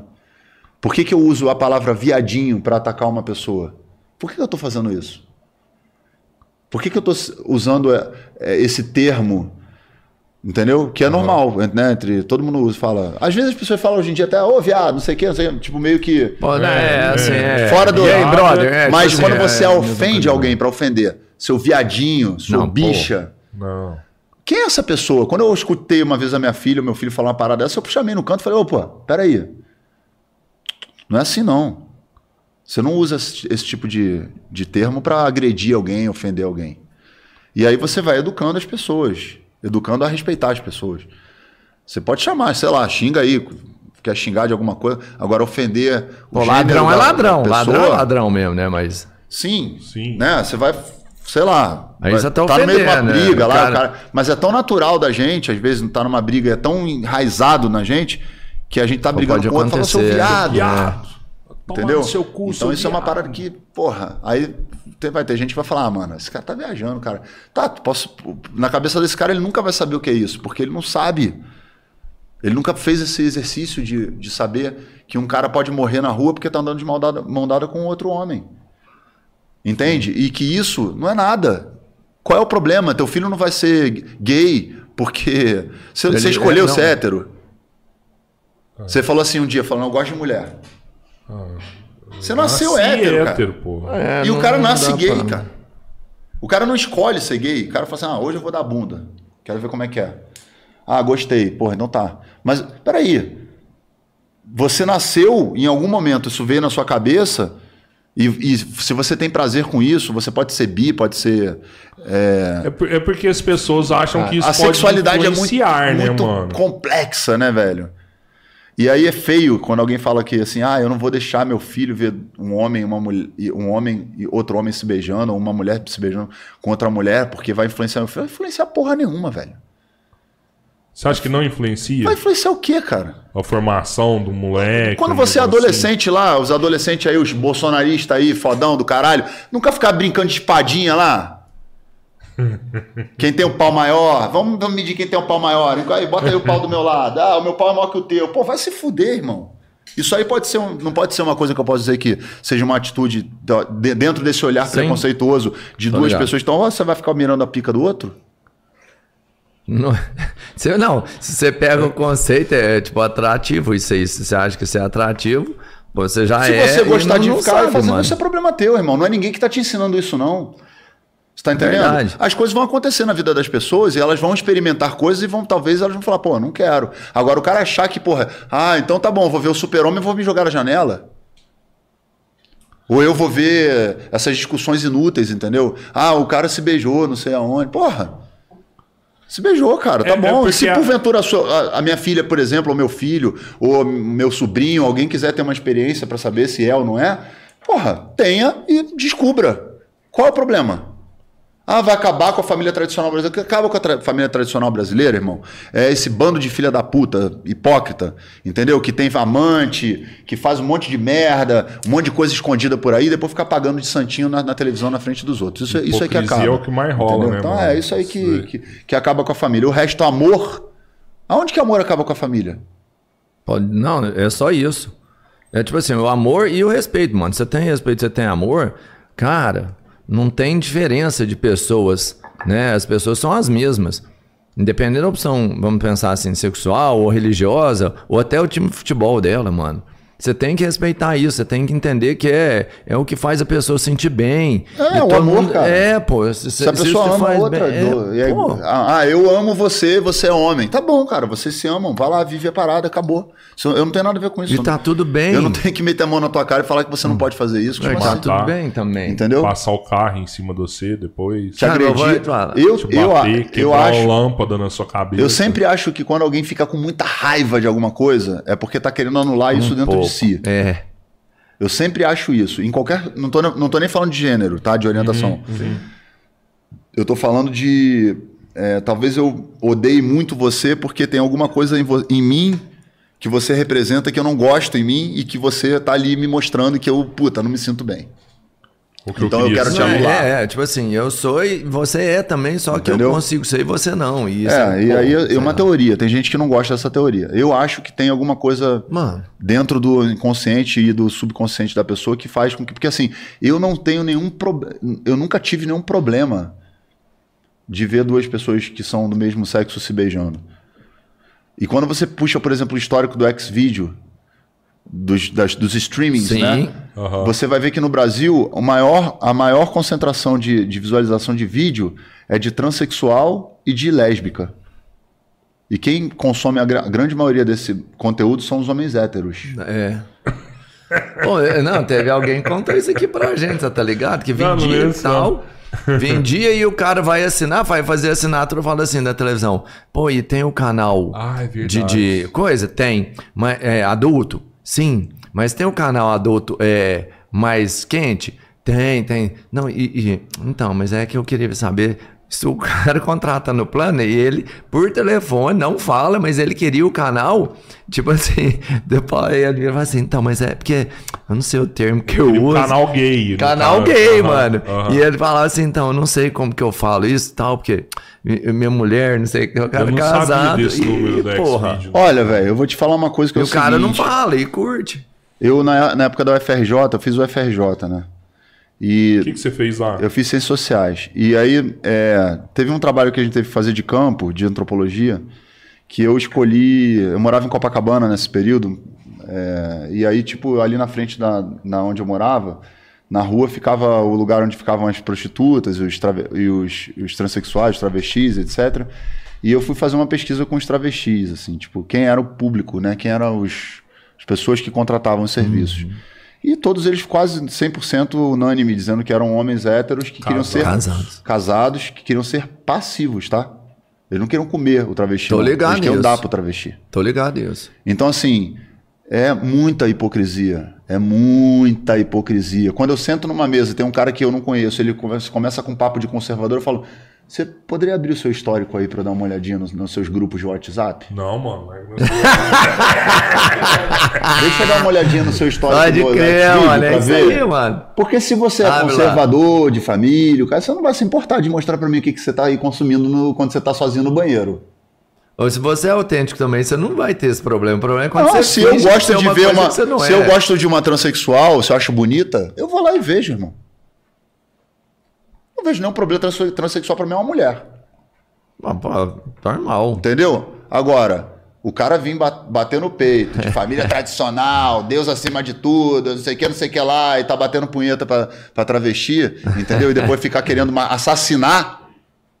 Correr é atrás, discriminar, matar, matar, ódio, cara. Estimular para, essa velho. parada. Matar pra se é, vingar é, de alguma coisa. Filho da puta, por causa de você eu tava vendo vídeo, eu vou te matar. É, tô, não, pelo tipo amor assim, de Deus, é, é muita loucura, aí, cara. Porque o cara, é, é, tipo assim, ele tem uma dependência, vamos pensar, psíquica, alguma coisa, ele depende disso, só que ele não quer viver isso. E como é que faz para não viver isso? É. Se tiver, é tipo assim, ó, vamos, vamos pensar num, numa forma clara de entender. O usuário de droga não quer usar droga. A droga tá ali e não consegue não consumir. Você entende isso? Mas... E aí o cara, o cara curte aquilo lá, ele fala assim, cara, eu não queria isso. Aí ele fala assim, vou matar esse cara porque eu não vou lá usar isso, não é, vou. Não você entende? É, eu, eu, eu, eu, eu, assim, eu prefiro lidar com. Eu sei que, que grande parte dos problemas que eu sofro é fruto do fato de que. Óbvio, hipocrisia todos nós temos em algum nível, mas eu sou uma pessoa que eu tenho um nível de hipocrisia muito baixo. Você então, trabalha isso? Então eu pago um preço muito alto porque eu falo abertamente Coisas isso, que as pessoas. Isso paga, hein? As pessoas falam assim, puta. A pessoa fala assim, puta, não, eu sei que incomoda. E acaba que a pessoa vai falar, ah, então não vou mais ouvir o Detonato, então não vou mais no show, então não vou não sei aonde. E te incomoda isso, a reação? Mano. Cara, é. No seu profissional. Eu acho que durante muitos anos. É... Essa, essa coisa da falta de filtro, vamos dizer assim, né? Uhum. Porque seria muito mais legal vir aqui para falar de coisa fácil, Porra, né? Oh. De rir, a gente já tá ganhar fãs, né, mano? Vamos tomar um drink, seguidores. Vamos tomar uma valentine, bebendo e falando um monte de coisa legal, engraçado, divertido e tal. Que, porra, isso aí é o que a galera quer. Mas só que, por outro lado, velho, eu durmo tranquilo, tá ligado? A minha existência como artista e como cidadão, como indivíduo, ela é coerente. Até nas minhas incoerências. Até quando eu erro. Porque eu também não sou o dono da, da verdade, nem sei de tudo. Então eu acho que, é, de certa forma, esse tipo de material aqui que a gente está produzindo agora, nesse, nesse podcast, por exemplo, pode ser que eu não sei quantas visualizações tem, pouco me importa. Uhum. É, no futuro, se porventura alguém for pegar a minha história algum dia e quiser fazer uma pesquisa, vai ter um papo legal pra caralho aqui a respeito de temas que são temas tabus. E que tá ninguém entendendo? fala mesmo, não. E, o cara senta no rabo ali. E para mim, isso é o que vale. O meu capital é histórico, não é financeiro. Embora eu precise também pagar minhas uhum. contas, etc. Hoje eu prefiro, obviamente, é... escolher melhor as, as, os conflitos com os quais eu vou me envolver. Porque já tem muita gente hoje em dia aí botando a cara. Antigamente era muito pouca gente. Hoje em dia você já tem mais gente botando a cara, então não precisa também ficar me sim, toda sim. hora entrando em, em, conflito e tal. Sim. Mas, de qualquer forma, cara, esse ano em especial é um ano de eleição. É um ano de debate sobre esse tipo de tema. É o que a gente vai querer decidir para o futuro. Se a gente vai continuar seguindo pelo ódio ou se a gente vai seguir pelo minimamente pela, pela democracia e pelo, pelo pela sentimento republicano. E debater as pautas que são necessárias. Claro. Né? Então, assim, é, eu me sinto ainda nesse dever depois de 2023, se o Bolsonaro sair fora, eu vou sentir que, tipo, porra, é, a, a, gente conseguiu, é, né, ele saindo fora, uhum, a gente conseguiu reestabelecer um diálogo democrático entre as pessoas, porque eu não acho que seja. Eu acho que muita gente que bate no peito para defender o Bolsonaro está defendendo coisas que talvez nem elas mesmas acreditem, assim, do ponto de vista, sabe? Eu digo não do núcleo duro, tá? O núcleo uhum. duro é aquilo ali mesmo, é, é fascista é, mesmo. É. Tô falando de gente que essa galera de que se identifica com os simbolismos. Tiozão do WhatsApp né? ali, é. tá replicando sem saber. Agora, é, eu não tenho mais muita paciência e nem estou muito afim de ficar seguindo, porque se eu quisesse seguir, eu tinha me candidatado e eu sei que se eu me candidatar, eu sou eleito. Você é eleito. Então, cê, a gente fala, com certeza. por que você não se candidata? Pô, porque eu sou músico, eu sou artista, não, não quero viver dentro de um congresso agora. Eu acho que tem muita gente boa que pode estar lá dentro. Vamos encontrar essas pessoas e vamos botá-las lá dentro. Agora, passou de 2023, eu quero descansar um pouco, né, cara? Quero sair um pouco desse lugar de estar tá falando sobre temas que são cansativos. Sabe se você consegue? Né? Eu acho que sim. Em 2018, quando o Bolsonaro ganhou, eu falei: ah, vou sair fora. Vocês se fode aí agora, vão tomar lambada aí, eu não tô nem aí, irmão. Agora vocês não elegeram essa porra. E você sumiu Engole durante aí. um tempo? Saí, fiquei até o início da pandemia. Na pandemia Sem falar voltou. nada. Só que aí começa a pandemia, o cara começa a falar de remédio que não, que não funciona. Começa a falar que a doença é uma mentira. Não vai comprar Aí, vacina, meu irmão, né? não dá, velho. Aí não dá para eu me calar diante de uma parada dessa, né? Aí é. eu tenho uma rede de pessoas com milhões de seguidores, o caralho, que eu preciso de alguma maneira tentar, através das minhas redes e do que eu posso atingir, falar para as pessoas: ó, oh, peraí, não é bem assim, vamos tomar cuidado. Vamos usar máscara, vamos fazer o distanciamento, vamos tomar vacina, né? Você faz vamos... seu papel do é, Não tô nem falando ali, de né? política. É, isso, é, isso é ciência, né? Hoje, hoje todo mundo fala de política, mas eu sei de uma história sua também, que você há muitos anos você já fala de política, antes dessa galera toda, né? E muita gente mete o pau no você. Hoje mesmo eu recebi muito Instagram. Ah, o cara é petista. Ah, direct, não, manda, é, votou no Lula, não sei o quê, não sei o quê, é, né? Que hoje quem, quem não apoia o Bolsonaro é tudo isso. É que eles criaram Se você não apoia o rixa, Bolsonaro, né? você, é, você é, vota é uma no rixa, Lula. Tipo assim, só existe tá? dois, né? Se você não apoiar o Bolsonaro agora, você tá colocando o Lula no poder, que não sei o quê, que não sei o quê, você não pode pensar diferente. É, ah, é um pô. pouco complicado essa parada. Mas eu sei que você já foi. Até o Renan Calheiros te mandou te prender uma vez, né? É, cara, eu sempre fui uma pessoa politizada, assim, na verdade. Talvez não tivesse tanta profundidade. Hoje em dia eu tenho mais, né? Tenho mais conhecimento, tenho mais maturidade, já passei por muita coisa e tal. Mas eu sempre fui um cara mobilizador, assim, tipo. Tem uma. Outro dia mandaram, um amigo meu mandou uma matéria da Folha. É, do dia que o Detonautas abriu o show do Red Hot Chili Peppers lá no Pacaembu. Oh, e aí era uma crítica, né? O cara falando, fazendo a crítica do meu do show do Detonautas e falando. É, não, o show do Detonautas foi muito bom e tal, e, e, os caras entraram com um repertório autoral muito bom, muito poderoso, e o vocalista da banda, na época meu nome ainda era Tico Fontinelli, tava no primeiro CD ainda, né? Eu mudei um pouquinho depois do logo uhum. dessa, dessa etapa. E aí o vocalista falou lá do. Falou do Jader Barbalho, do Renan Calheiros, do não sei quem, não sei quem, fala um monte de nome que eu, que eu falei no, naquela, naquele lugar. Uhum. Então, assim, eu sempre falei, mas as pessoas não ouviam. Tem vídeo meu aí na, na Avenida Paulista em 2007, 2008, eu e mais 15 pessoas com um cartaz fechando a Avenida Paulista, o nego ficava puto comigo, me fazer chacota comigo no Twitter, Sério, caralho, mano? falando que tava atrapalhando o trânsito, não sei o quê perguntando por que estava tendo aumento de salário dos parlamentares. É Entendeu? Rock, então, assim, é eu sempre fiz. Não, mais do que o rock. É, é... Mas você tinha, você é, sempre teve a vontade, você é, não tinha, era encorpado, né? Você não conseguia Entendeu? encorpar um movimento. Não, assim, imagina, você não voz, encorpava nada. Só começou a encorpar depois de 2013, que foi um equívoco enorme de vários aspectos. E que deu no que deu, né? E eu participei de 2013, tá? Eu digo equívoco sabendo que eu participei disso também. Então, assim, Cara, mas ele foi nacional, né? Ali não. É, não, mas eu digo, aquilo ali foi uma primavera, né, que a gente teve, né? Se você for estudar primavera árabe, foi a mesma coisa. É, não tinha pauta. Entendeu? Quando você não tem pauta, cara, você abre espaço para todo tipo de manifestação, desde o cara que é a favor da é, intervenção militar até o cara que é a favor do casamento gay. Então vira uma coisa que não tem um, não tem um, uma liderança, não tem uma pauta, não tem um objetivo. É uma Começa coisa de, a aparecer vários malucos, é, né? contra tudo que está aí. Tá, tudo bem. Ninguém é a favor da corrupção, cara. Tem alguém a favor da corrupção? Não existe, né? Mas dentro dessas pautas todas, você vai desestruturando determinados é, movimentos que são importantes, os movimentos sociais, os movimentos sindicais, os movimentos políticos. Todos esses movimentos são importantes, porque eles têm, trabalham com com algo que é palpável, que você vai apresentar para alguém uma proposta. Olha, eu sou contra isso aqui. Por quê? Por causa disso, disso, disso, Não, disso. Mas é, disso. é, essa é a... Quando entra no meio de uma loucura que nem era 2013, vira uma bagunça do caralho, todo mundo na rua, ninguém sabe por que, que tá na rua, todo mundo contra tudo que tá ali, desestabiliza um setor mais inteligente, como aconteceu lá na, no, no Egito. É, entende que precisa de alguém que vai capitalizar aquilo ali, vai, vai pegar aquele movimento, que foi o que a direita fez no Brasil, e aí fez isso. Porque assim, até 2013, com todas as críticas que eu tenho a Dilma e ao PT, é, o Brasil estava com um nível ali com problemas na economia, tá? Não estou isentando nada disso, uhum. mas não estava desestabilizado democraticamente. A galera tava comendo. Entendeu? Não, tava, não eu digo da, não, na, na, estrutura da democracia mesmo. Uhum. Não existia uma, uma, uma, coisa, uma instabilidade democrática. Existia uma instabilidade econômica, problema de corrupção, caralho, tem que ver. Uhum. É, porra, o que aconteceu é um sistema, não é só o PT, não é só, entendeu? Existe toda uma série de partidos que trabalham dentro que tá disso. Tá junto, não, mas, caralho, bababá. mas a estabilidade democrática ela, ela, romp, ela foi rompida no momento em que o Aécio vem e fala: não, a partir de agora eu vou trabalhar para derrubar uma presidente eleita democraticamente. Aí, peraí.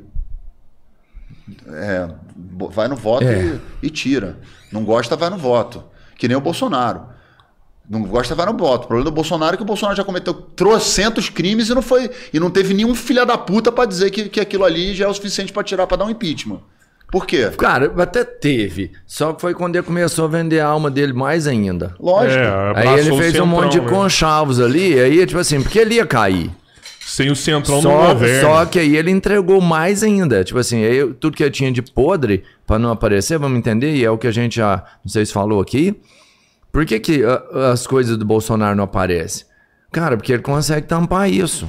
É. E, porque tem, só que tá, tá Na verdade, ele tá aí, né? Um tá monte de emenda, emenda, essas emendas todas que foram oferecidas aí de bilhões. Orçamento secreto. Né? De orçamento secreto, etc. Isso é um mensalão, cara. Só que mudaram o nome.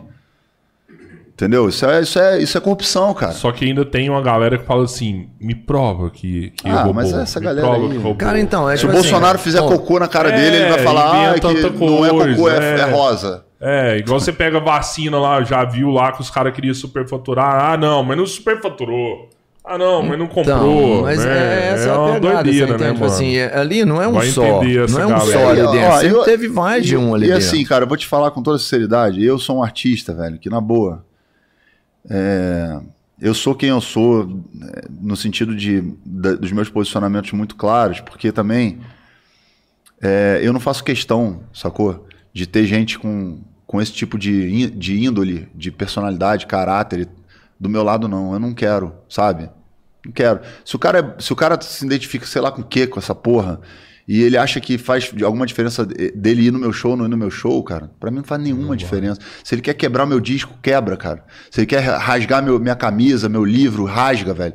Porque eu é que não quero essas pessoas do meu lado, tá entendendo? Uhum. E tem muito artista que fica com ah, não, mas eu não posso falar isso porque vai não, desagradar certo. fulano de tal, vai desagradar não sei quem, vai desagradar não sei o que lá. Tá bom, cada um tem uma estratégia, velho. Nossa, 50 parou de seguir. Não, não, não, tem Entendeu? que mudar. Cada um tem, uma estratégia. O cara, o cara não aguenta um maluco lá xingando ele na internet. Ok, tem gente que com a saúde mental uhum. é difícil, cara, ficar aturando uhum. gente te xingando, te ofendendo, te ameaçando. Eu não, não me desfaço desses artistas, não. É foda. O que caralho. eu fico chateado é que eu vejo que alguns artistas estão ganhando com isso e ficam se fingindo de que são gente boa, bonzinho e tal.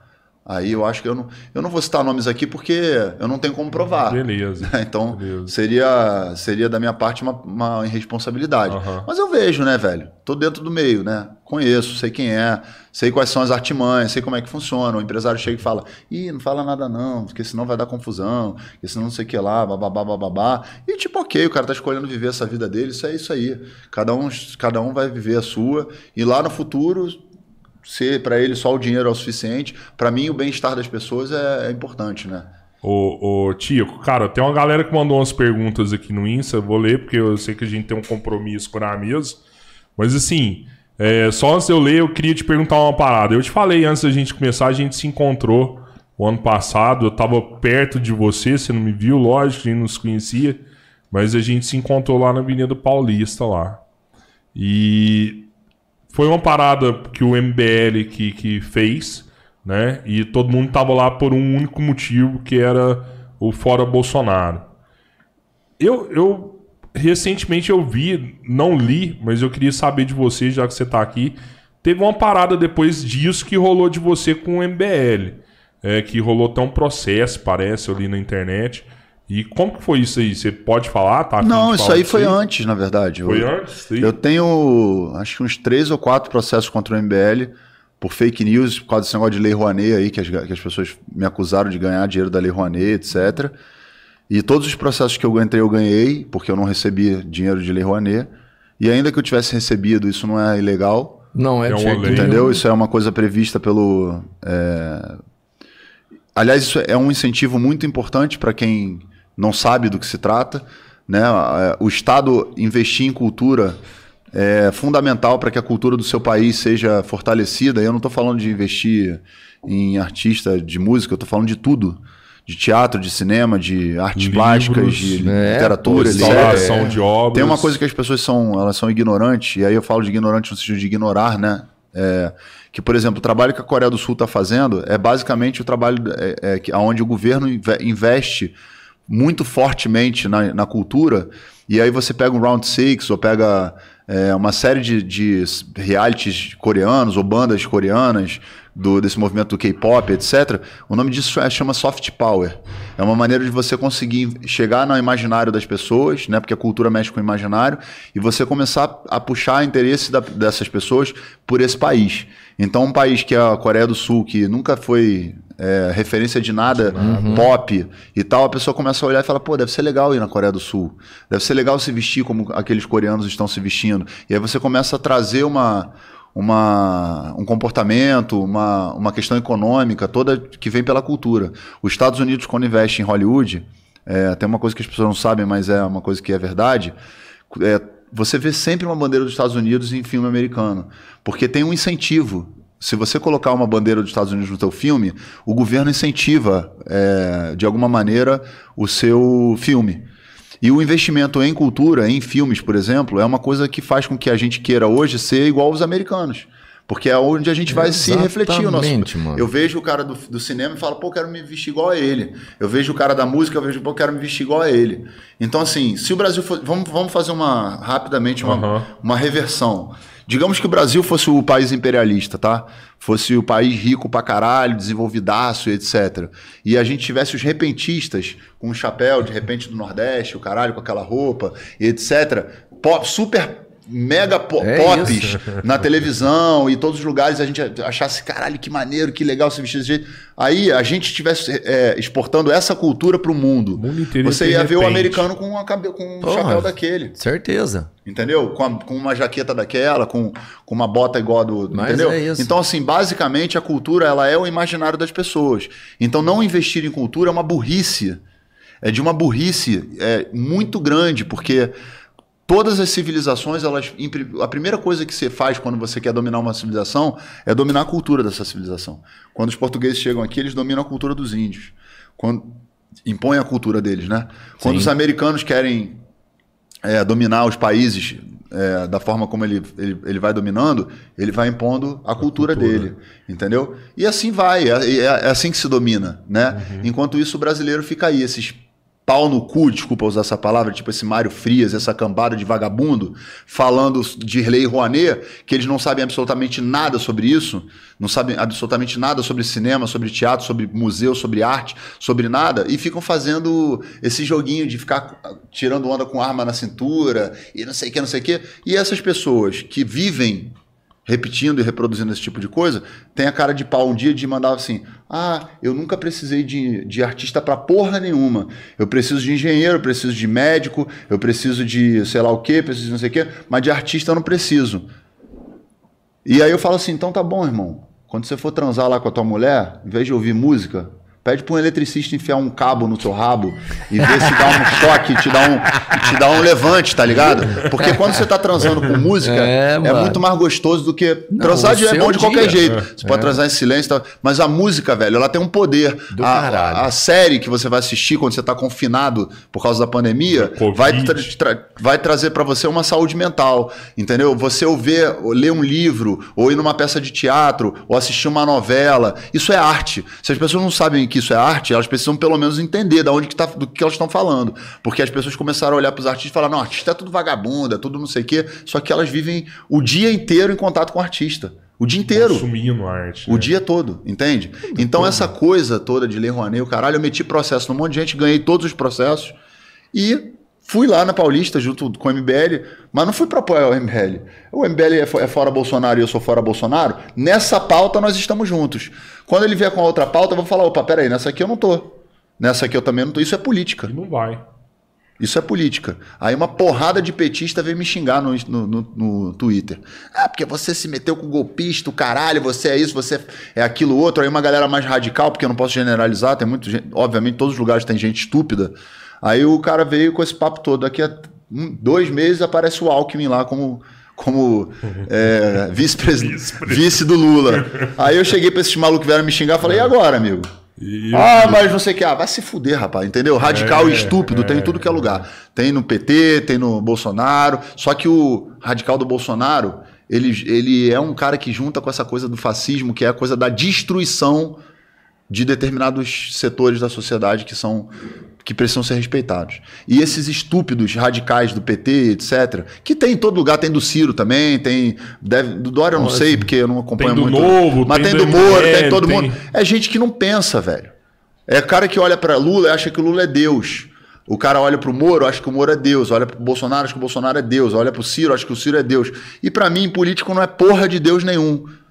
Para mim, cobrado, o cara tem, tem que, que cobrado, me apresenta caralho. qual é a proposta. Se eu olhar e a proposta for boa, ótimo. Então, assim, pô, eu vou votar no Ciro no primeiro turno porque eu acho que a proposta do Ciro é boa. Não adianta vir um fulano lá do, do PT falar para mim, não, vamos liquidar no primeiro turno, tirar logo o Bolsonaro, caralho, porque primeiro que eu não acho que vai, que vai acontecer no primeiro turno. Entendeu? E segundo, que eu não quero. Eu gostaria de ter outra pessoa. Mas essa é a vibe. As pessoas têm que entender que não é só Lula e Bolsonaro. Exato. Não existe só dois, mano. E vamos debater. Isso não, não é uma coisa para virar briga. É. Você tá entendendo? Não existe só dois. É. Só não é que é possível, mano. tem um, uma linha aí, nesse meio dessa parada toda, que as pessoas entram, cara, achando que não, porque, é, porque só tem essa solução, só é esse o caminho, só tem isso. E eu acho que isso tira da gente, cara, a nossa capacidade maior, que é a mais importante para a política, que é de racionalizar e pensar a respeito. Entende? E aí fica essa briga de hashtag, de gente metendo o dedo na cara do outro, etc. Às vezes no próprio campo, como acontece comigo, porque eu não quero votar no primeiro turno no Lula. É, se eu tiver que votar no segundo turno, eu voto. Mas no primeiro eu não vou. Entende? E assim, ninguém vai me convencer, cara. Desculpa. Entendeu? Então, assim, é, eu acho que as pessoas deveriam parar de achar que tem salvador da pátria no Brasil. Não tem. Não tem. Boa, boa, boa. Não tem. Não adianta, não tem salvador da pátria. De ter político de estimação. Pô, e tem que cobrar de todos. Você é, pô, você é fã do Lula pra é caramba. você ama o Lula, cara. você ama o Lula. Mas então a sua obrigação de cobrar dele é maior. Que você tem que cobrar. De quem que você mais cobra? Não, é, não são dos seus filhos as atitudes corretas? Ah, eu, eu, não é, é isso? Eu acho que a gente pô, tem que estar. Tá... mais você gosta, mais você tem que cobrar. Você tem que fazer dessa pessoa o melhor dela. Eu... Se você ama o Bolsonaro, pô, cobra dele. Não vai ficar alisando o cara. Eu, eu acho ah. assim, tipo, é, para mim me assusta, sabe, cara? Essa coisa de, tipo, tu pegar um cara que é ex-juiz, que teve na oportunidade de fazer um trabalho real é, em relação à questão da corrupção no Brasil, porque o Brasil é um país corrupto pra caralho. Os partidos um políticos maiores, são, né, do, são corruptos. É, os maiores do mundo. Grande maioria, para chegar no poder, vai chegar no, é, meio do troca-troca de corrupção, etc. Você tem a oportunidade de você fazer, de repente, uma, uma limpa, né? Vamos dizer assim, rever tudo aquele conceito, etc. E o cara pegar e fazer o que esse cara fez, velho. Com o Luiz junto com o MP, tá ligado? Mas você acha que a Lava Jato foi ruim? Cara, da forma como o, o Moro conduziu e como o, Del, o Dallagnol e essa galera Sim. conduziu, ela, ela, ela perdeu a oportunidade de validar uma coisa que era importante. Entendo. Porque no momento em que você tem essa, essa, esses artimanhas que estão no backstage do negócio, que são contra o processo jurídico, você gostaria de, de por exemplo, saber que o juiz que está julgando o teu caso estava com, com o, o, o advogado ou o promotor fazendo um conluio contra você? Não, lógico que não. Até porque a então, justiça então, assim, não é isso. Então eu parto do princípio seguinte: o Lula fez merda, roubou, pegou o dinheiro lá do triplex, o caralho, bababá, babá. Mano, vai, seja o mais imparcial possível para não dar nenhuma brecha para chegar alguém e falar assim: foi parcial, fez errado. Entendeu? Porque aí você faz a parada, dá o veredito e não vai ficar ninguém discutindo. Agora, quando você faz esse monte de coisa que esses caras fizeram, você perde a credibilidade, cara. Não. Chamar esse cara de competente, esse cara é um incompetente, esse cara perdeu a oportunidade de pegar um momento histórico do Brasil e tentar fazer do jeito correto, que é imparcial, e ele cagou o negócio inteiro, porque ele quis ser herói. É verdade. Pô, não, assim, mas, mas eu vejo a Lava Jato ainda como assim. Você lembra quando a gente conversou aqui e a gente falou alguma coisa, tipo assim, ó, de que é, quando um cara, ninguém nunca acreditou, ninguém nunca viu, por exemplo, eu pelo menos não, não se, se existiu ou não vi, um político sendo preso. E o dia que eu vi isso, cara, de verdade, eu vibrei porque eu pensei, pô, é possível. E a gente sabe que a grande maioria que tá lá faz um monte de merda e não paga por nada. Concordo. Então mas... você entende que a Lava Jato teve uma importância, pelo menos nesse sentido, de mostrar para as pessoas que, que elas podem, talvez, cobrar que seja preso e que uma outra pessoa, o juiz realmente, que tenha imparcialidade total, se motive para isso e casse isso para que isso aconteça de alguma forma, sabe? Tipo assim, ó, eu vou pegar alguém que tá fazendo errado. Não, mas eu acho que, isso, é, isso, é, isso é uma questão assim chega a ser tão absurdo a gente pensar sobre isso, porque na verdade o que, que acontece? Qual que é o papel da justiça? O papel da justiça é avaliar, fazer uma, um julgamento a respeito de qualquer indivíduo, seja ele Não, sim, um, um político, etc, é, etc, é de forma que, através do, do processo de, do devido processo legal que está previsto por lei, Exato, previsto por trâmites, né, estatutos, né? né? E você vai lá e você faz isso e você comprova com provas, né? Exato. E você coloca na cadeia. E aí, beleza. É, o Brasil sempre. Eu fui um cara muito que durante muitos anos eu fui para a porta do STJ lá no Rio de Janeiro e para Brasília, etc. Uhum. Cobrar, falar, pô, por que, que político nunca é julgado? Por, por que, que político uhum. sempre é, sempre consegue escapar? E agora tem, ficou mais difícil, sempre né? Tem mais, sempre é mais tem, difícil. sempre tem uma, uma forma de. E aí, beleza, aí você tem um. Aí, aí vem uma, uma, uma, uma vamos dizer assim, uma força-tarefa. Tá, ótimo. Então vamos lá, vamos trabalhar. Vamos trabalhar para fazer assim. o negócio. Então faz direito, caceta. Se é a única, se é a chance que a gente está tendo de ver os caras presos, faz de um jeito que vai botar o cara preso de forma que prove e que mostre que foi feito da forma adequada. Não adianta a gente sair fazendo a caralho, porque se a gente faz a caralho, acontece o que está acontecendo agora. Não, sim, Tira a dúvida de pior, todo mundo, é... bota na dúvida e agora o que, que é, como ficou é que vai. pior. Isso foi para mim foi uma, foi uma coisa que fez assim. É, ah, devolveu não sei quantos bilhões. Ótimo, legal. Só que poderia ter sido muito mais, poderia ter trazido, poderia ter pego muito mais partidos, muito mais personagens. Sistema, né? E finalmente comprovado coisas que pudessem ser sustentadas. E ainda que o Moro tivesse feito isso da forma correta, que ele não fez, Sim. tá? Isso não dá para o Moro capacidade de gerir uma nação. Não, nada a ver. Então, é, fulano, você é, você é fulano, músico, né? Você é músico. Fulano chegar não, e falar: Não, não, eu vou votar no Moro porque o Moro. Ideia, vamos ver o plano Moro, do cara. Mano, o Moro é uma figura que falhou na Lava Jato, porque fez uma merda que poderia ter feito uma coisa positiva e não fez. Não tem nenhum projeto não sabe falar de nada, ele não sabe de economia, ele não sabe de educação, ele não sabe. Ele é uma pessoa que, que as pessoas pegam assim, vamos fazer um assim, que é um influencer. Aí vamos olhar no Instagram, quem é o influencer? Ah, esse influencer aqui, então pega ele aqui, pum, bota lá. Vai ser aí agora candidato a presidente da República. Isso não existe, cara as pessoas são tão carentes, tão desamparadas que elas olham para esses personagens é, e falam: procurando um ah, herói, eles né? vão me salvar, ele vai me salvar, vai ser o Moro agora. Antes era o Bolsonaro, agora vai ser o Moro. Agora vai ser não sei o quê. Caraca, a gente já errou tanto, cara. A gente já botou o Collor no poder, foi errado. A gente colocou o outro lá, o. o, o colocamos o, o, o Bolsonaro no poder, foi errado. Agora vai botar o Moro no poder. Porque o FHC, por exemplo, tem um monte de problema, mas o FHC era um cara que estava ali dentro de uma articulação, etc, etc. Tem a privataria do, do, do, do, do FHC, quem não leu, leia, para entender das privatizações, como é que aconteceu, quanto de, de dinheiro foi roubado do Brasil naquela época. Pô, para poder você fazer uma avaliação. Governo Lula, tem coisas ótimas no governo Lula. E tem muitos erros também. Tem corrupção? Tem. Tem corrupção. Muito, muito. Entendeu? É, é, é, ele é marcado pela Michel corrupção. Michel Temer. Né? Bolsonaro. Caralho, bicho. Então, me fala uma coisa. Eu não lembro da gente conseguindo acertar, mano. E será que a gente não acerta Mas ou a gente não tem opção de escolha? Certo? Não, eu acho que a gente acertou sim, cara. O Jango, por exemplo, foi um cara que tinha propostas muito, muito importantes para os trabalhadores brasileiros e foi derrubado pelo golpe militar. Quem? O Jango. João Goulart. Uhum. Tinha, um, tinha Aí veio com esse papo de comunismo, cara. Toda vez que Sim. vai beneficiar a classe trabalhadora e os mais pobres, entra essa galera que é o que manda no Brasil para poder criar um, alguma maneira deles continuarem mandando e ganhando só eles. Aí vem com papo de comunismo, de não sei o quê, aí vem o exército intervém, que é para restabelecer a democracia, passa 20 caralhada ano dentro da no poder, etc. Então o Brasil é um país de golpistas. Se você pegar a história do Brasil, oh. é um golpe atrás do outro, é golpe, golpe, golpe. Proclamação da República, golpe.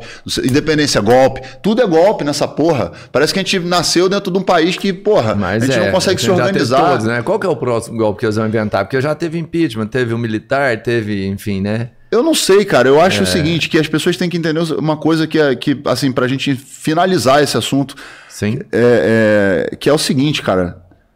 É, para mim, na minha cabeça tá muito claro que eu sou um cara que eu, tô, que eu sou um, um trabalhador. Você é um trabalhador. Todo mundo que tá aqui dentro é um trabalhador. Provavelmente 99% de quem está assistindo ou vai assistir no futuro é trabalhador. Exato. É, a gente falou da Lava Jato, né? É engraçado uhum. falar da Lava Jato.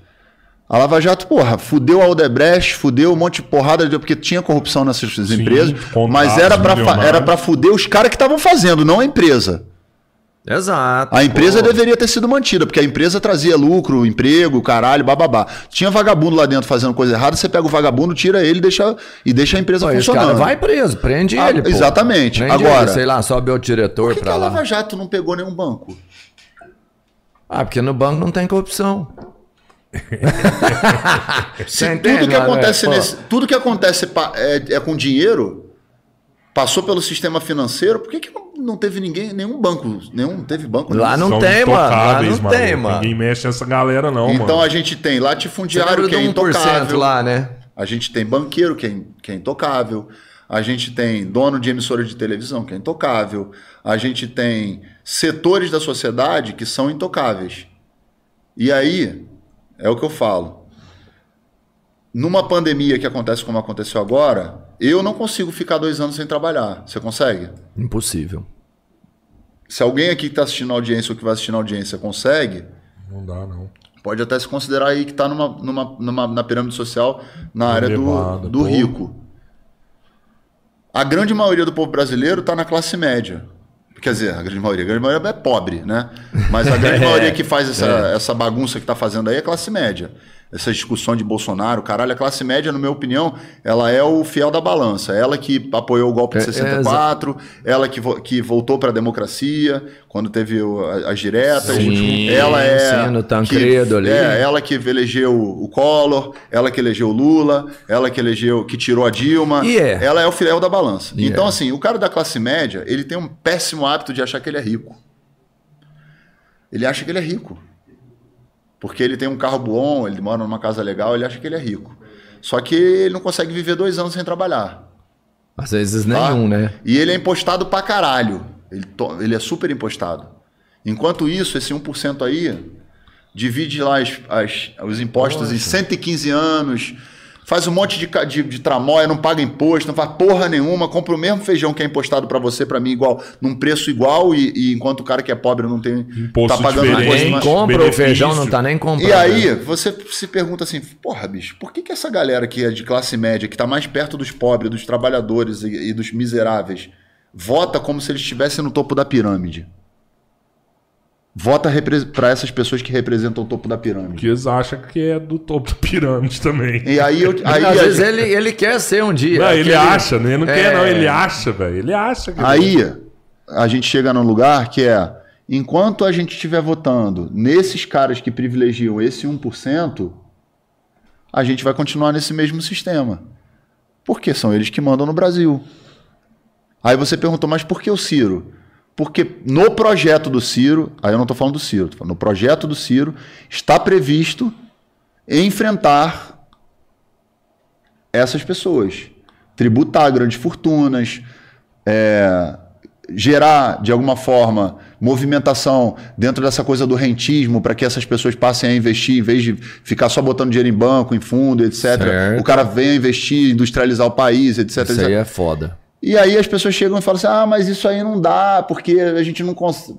É, tipo, tá achar grande então, tá, velho. Não então, dá, porque então, os caras passam o dinheiro dele pra fora. Não, cara. Mas agora sim, cara. De Só tem dois países no mundo que não taxa grande fortuna: o Brasil e a Estônia. Isso aí é. Todos os lugares do mundo taxa, velho. Mas o que proíbe o cara, o milionário, de você virar e falar assim: nós vamos taxar o seu a grana e pegar a grana dele e passar para qualquer é? paraíso quando fiscal. A tá, quando a gente está falando de paraíso fiscal, a gente está falando já que, porra, o próprio ministro da Economia do Brasil sim, já está no sim. paraíso fiscal. Então, Tem parte do princípio que esses caras todos já estão com paraíso fiscal. O que a gente está falando é pegar uma parte que nem é tanto assim, né, pelo que eu tenho visto. Ah, pô, entendi. E chegar Total. e falar assim, irmão, olha só, vamos combinar, cara. Pô, vocês estão é. ganhando dinheiro para caralho aí há 500 anos. Entendeu? Pô, vamos ser, vamos ser republicano, vamos, vamos, vamos fazer uma social-democracia aqui, que é uma coisa que, porra, não vai tirar de vocês esse monte de dinheiro que vocês têm aí. Porra, você paga IPVA, meu irmão. O cara que tem uma lancha, um jatinho, não paga porra nenhuma.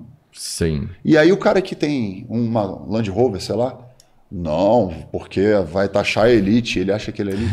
Não, não, não, isso não, ah, isso aí não, isso aí eu tô ligado, isso, nada cara, a ver, Porra, mano. cara, defender milionário, não, cara. Não, grandes fortunas é bem diferente não dá pra defender de, milionário, de, de, cara. Os caras estão lucrando a vida inteira. 30 milhões aí, não, esse cara é, 30 milhões não é. Você falou dois anos brincando, mas Porra. grandes fortunas, o cara fica... O cara passa uh, gerações. gerações. Cara. Tá falando é, de geração. Gerações é. sem trabalhar. Entendeu? Aí, é, aí, tipo, é da preguiça, porque você vê um cara que é pobre, fudido, assalariado, pega transporte público, tá fudido no, no, na, na, na, no, na, na no, Pô, não tem nada mais, né? No... Nem, nem o feijão. E aí mano. o cara fala que vai votar no Amoedo, no Partido Novo, porque ele é liberal. O cara não sabe nem o que é liberal, velho. Não sabe. Ah, porque eu quero menos Estado. Sabe você que já que é tá liberal. no menos Estado, irmão. Quando você entra lá na, na favela, não tem Estado lá dentro. Ah, porque o governo. Quer dizer, as pessoas elas vão repetindo, sabe? As meritocracia. Como é que você, porra, meritocracia no Brasil, cara? Para você poder botar meritocracia no Brasil, primeiro você tem que colocar todo mundo em par de igualdade no início. O meu filho tem que ter a mesma condição de disputar com o garoto da favela o lugar na faculdade. Se tiver igual para os dois, a gente tem meritocracia. Se não tiver igual, tá errado. Não tem meritocracia. Meu filho tá, tá na vantagem. Sim. Então eu não luto para, porra, tomar o imóvel do cara. Quem toma imóvel dos outros é banco. Toma, total. Se você não pagar, o banco toma. Quem toma carro dos tributo, outros é, é tributo, banco. Se você não pagar, toma também. Entendeu? E aí o cara vem com essas fantasias de comunismo, não, porque estão querendo botar o comunismo. Não sabe nem o que é comunismo. Você pedir pro cara definir como o cara não sabe nem o que é. Ele vai falar, não, porque Stalin matou não sei quantos milhões. Aí começa com essa coisa. Ditadura, eu não sou a favor de ditadura. não, ninguém é, né? Não, tem gente que é. Ah, pô, então tem, aí, tem falar, gente, então você conhece é. muito maluco mesmo. Tem gente de direita e de esquerda, tá? Ah, não, sim. Tem gente é, de esquerda que é também, que fala assim, ó, você não for né? através da revolução, não sei o que lá. O cara... dois viés aí. Só que, pô, pra dentro da realidade do nosso país, cara, a única coisa que eu acho é que a gente precisa fazer uma distribuição de renda eficiente, diminuir os, os gargalos que a gente tem na saúde, na educação, o caralho, dar condição para um cara ter uma qualidade de vida boa, minimamente, um trabalho decente direito preservado, se ele acontecer alguma coisa com ele no trabalho, ele, ele, é, ele não se fuder lá, entendeu? E, porra, isso me faz ser diferente de alguém que está aí assistindo. Se o cara tiver boa vontade para me ouvir, com certeza ele está ouvindo, está falando assim, pô, é, não, o cara não está aqui pregando nada uhum. que não uhum. seja o mínimo que está garantido pela Constituição. É. Ô, ô Tico, Porra, mandaram é aqui, ó. Isso, porque tá por lei já, né? Por você ter um posicionamento forte, eu já ouvi várias vezes que o Tico, é, o Tico tava louco. Como você reage a isso? Eu tava louco? Como assim? A pessoa falou assim, ó, você tem um posicionamento forte, eu já ouvi várias vezes, você tava louco. Mas é louco no sentido... Será que é louco no ah. sentido de, de, nervoso? Acho que é ah, tipo, estouradão. Na, não, tipo, na é fazenda, é, mano, é, tipo assim, pô, não, ah, cala a boca, merda, caralho. É, pede pra assim, especificar pô. qual é o tipo de loucura, só pra poder saber, né, se, é, se eu tava é. bêbado, se eu tinha usado alguma droga, se eu tava louco porque eu tenho uma um temperamento, uma, uma, uma, percepção de mundo que não é condizente com a percepção de realidade, só para poder entender qual é a loucura. Perguntaram aqui também qual artista que você tem vontade de gravar uma música. Oh, legal. Ah, já gravei, cara. Já gravei músicas de, do Raul, do, do Legião. Já, já gravei muita coisa que eu, que eu admiro, que eu gosto. Inclusive vai rolar um Raul hoje, que eu vai, sei. Vai, vai né? rolar. É da hora de Cara, e, e esse show que você tá fazendo, cara, que bacana, hein? Tá bem legal. Mandaram aqui eu falei, você tá fazendo aqui tributão, junto com tributão. Venosa aqui e é. tudo mais. Que massa, mano. E o Detonautas lança um disco agora, no dia 4 de, Cara, de fevereiro. Dia 4 agora? Vai lançar Pô, onde? Você adiantou Lan uma parada aqui, velho. É. Eu ia te falar isso aí também. o Tico, eu queria perguntar um monte de coisa pra ele. Ele acabou de concluir. Eu falei assim, pô, já respondeu. Cara, perguntaram aí como é que vai ser essa parada desse disco que você vai mandar. E do. Parece que você tá gravando também uma parada acústica também do Detonautas. Não tá rolando É, isso? não, tem um projeto previsto, né? Pro acústico, mas o próximo disco agora, dia 4, um, são oito músicas que eu fiz durante o primeiro período ali da pandemia. E. É, são as que tá no YouTube já, essas músicas. Não, né? não. Essa. A gente lançou um disco chamado Álbum Laranja, ah. que são as músicas falando sobre política, né? Aham. Que começa com Carta ao Futuro, segue até 2021. Tem Micheque, tem um monte cara, de. Quem fez aqui o desenho do, do, Carta ao Futuro? Foi uma galera aqui de Uberlândia, cara. Um pro, cara, o pessoal da Seven Content juntou um pessoal, uma galera boa de Uberlândia. E fizeram aquele clipe ali do caralho, ali cheio de referência, bem legal. É, muito louco. A gente fez ali um. Você não ficou com vergonha de fazer o clipe do kit gay, não, velho? Não. Peladaço lá. Não, eu tava de meia, de né? meia, né? É, tava de meia. Ah, mas eu não tenho vergonha de... Ficou da hora, aquilo clipe ficou rock pra caralho. Aquilo ali o Chili Peppers fez em 89, eu acho. Num doido. show, fez num muito show, não é, foi? Fizeram num show. É. Muito doido. Não foi, foi no, no Rock in Rio alguma não, coisa assim? Não, não, eles fizeram em 88, 89, na época eles estavam... Lanç... Tem um disco do, do Red Hot Chili Peppers, pra quem gosta, né, de, do Chili Peppers, chama Abbey Road que é um disco muito antigo, é um EP, tem cinco músicas. Tem uma, inclusive tem uma versão do Fire, do, do Jimi Hendrix. E que eles estão atravessando a rua lá da Abbey Road uhum. de meia. Então, assim, isso aí é uma referência minha antiga, né? Eu só peguei ela como referência porque eu sabia que estrategicamente iria viralizar. Uhum. E o objetivo era esse mesmo, era tipo fazer as pessoas em 2021 falar isso é absurdo, né? Mas as pessoas se escandalizarem com um homem de meia. É, é, Cara, deixa eu te falar, assim, você falando que você entende, assim, que você sabia que ia viralizar. Esse fato de você ter essa opinião forte pra caralho, sempre brigar e mostrar o que você pensa, é de alguma forma para se manter visto. Porque quem é morno é esquecido. E, você entende? Assim, ó, o mais ruim é, vamos falar, você é Lula, eu não sou nada. Quem não é nada, nem. Pô, se posicionar não, eu sempre eu, é uma forma acho, de ser visto? Eu acho que, que isso traz visibilidade, sem dúvida. Sim. É, se você me perguntar se é, dentro desse sistema hoje de internet, rede social, etc., se eu pudesse abrir mão de, sabe, tipo, puta, eu não quero mais, velho, entrar em rede social. Foda-se o Twitter, o Instagram, Entendi, Facebook. Se vazava fora. Foda-se, não quero mais. Quero vida agora, né? Eu gostaria de viver uma vida assim, confesso mais tranquilo, sabe? Mais tipo, ah, vou nadar, vou correr, que é o que eu gosto de fazer, de vez em quando vou viajar, vou fazer as coisas. Você vê que meu, o conteúdo do meu Instagram e tal nem é um conteúdo tão é, do ponto de vista polêmico inf, da, dos influencers assim, né? Uhum. Eu não sou o cara que fico ali ostentando o helicóptero, viagem não sei aonde, o caralho, babá, que eu sei que isso dá engajamento, mas é que eu não tenho dá paciência mesmo. Agora, da, da, por parte da, da, questão política, eu tô muito cansado de falar sobre isso, realmente, sabe? Eu tô escrevendo um livro agora, que eu vou lançar agora esse ano. Já tem título? É, não, a gente tá, tá, ainda tá terminando o livro, ainda quando acabar o livro, tô escrevendo junto com o Bruno Levison, que é, escreveu o livro do Iuca, do Marcelo Iuca. E escreveu também do D2 e escreveu Sim. algumas figuras importantes. É tipo biografia? Não, não é uma biografia, é uma, uma história contando um pouco da minha vida, mas falando muito sobre essa questão política, né? E eu tô com muito, eu tô já muito esgotado, porque eu já tô há muitos anos na, nessa, nessa linha de frente, entendeu? Você é front mesmo, né? Você põe a cara a tapa mesmo. E cansa, velho, porque é, que demanda muita energia, né, cara? Mental, física, oh. você lida com a energia dos outros. Eu Foda. passo nos lugares é. e, e, as pessoas às vezes ficam tensas ou então me tensionam de alguma maneira, não, não de me ameaçar ou alguma coisa vir me atacar, etc. Graças a Deus nunca aconteceu isso. Mas, mas cansa. Nossa, né? é, então, assim, eu, eu. Ainda que a minha visibilidade esteja atrelada de alguma maneira às minhas opiniões, é, eu já tô assim, meio de saco cheio já dessa porra, tá ligado? Entendi. Se eu pudesse Muito fazer o meu disco, né, se, né? se, se, se, eu pudesse, tipo, fazer o disco do Detonautas aí, o acústico aí, esse disco e tal, isso me desse um retorno onde eu não precisasse fazer nada, só ir tocar, seria a vida Quero perfeita. O que você quer. Seria a vida perfeita para mim, porque eu tenho consciência de, da quantidade de coisa que eu já fiz, sacou? Não oh, que eu precisa me omitir. Muito. Eu acho que eu poderia ser mais pontual, mas às vezes eu entro sim nos conflitos porque eu sei que a minha participação nos conflitos gera engajamento. E em determinados momentos o engajamento é importante porque faz com que isso traga visibilidade não só para mim, né, do ponto de vista de quem está articulando, Sim. mas também para os assuntos, né? Tipo, outro dia saiu uma verdade, bolha aí que eles mano. fizeram do Twitter, do Sérgio Moro, do, do Dória, do Ciro e do Lula. É, e, e, eu apareço nas bolhas do Dória e do, do Ciro. Do Lula não apareço porque como eu não estou apoiando, então provavelmente. Uhum. Mas eu sei que Sim. muito bem que eles estão sempre de olho no que eu estou publicando, nas minhas mensagens, no que eu tô, aonde eu estou me movimentando. E graças a Deus na do Moro do Bolsonaro não, não gostaria de estar porque só tinha cocô. ou, ou, a pessoa é legal, perguntou mano. quando você vai lançar esse quinto livro. Você tem data para lançar aí? Ah, velho, eu vou lançar antes da eleição, porque tem muita coisa ali que é documento que.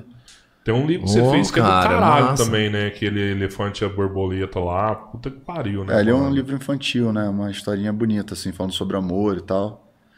Eu já tenho quatro. Boa, velho, outro dia eu tava fazendo uma meio uma já escreveu um livro. Passando a minha vida, cinco né? Cinco livros, já. Já plantou uma árvore. Já plantei uma árvore. Olha aí, mano, que louco. Eu já fiz bastante coisa. Não que eu não tenha muito o que fazer, ainda tem coisas para fazer. Claro. Mas eu já posso começar a dar uma desacelerada em alguns lugares, entendeu? Aham. Uhum. Porque. Foda que é, é, da minha natureza. Você não vai né, dar cara? conta. É da minha natureza. Depois que eu vi aqui, assim. Eu não sei. Você é muito isso, sabe? Você não finge, não. É a minha não. natureza. Ó, eu vou mandar a última aqui. Não ó, vai dar pra desacelerar. Teve uma galera. Mais 20 é, pro, já fala assim, agora que eu vou mesmo. Teve uma galera que perguntou é aqui também. Uh, além da Lei Rouanet que você falou aqui, eu acho que é isso aí. Mas teve uma galera que perguntou dessa última enquete aí que você mandou no Twitter. Não sei se foi a última, mas teve uma enquete que você mandou lá e, né, e você pirou, falou: não, mas que merda, como é que essa galera votou nisso? E aí depois você pôs outra.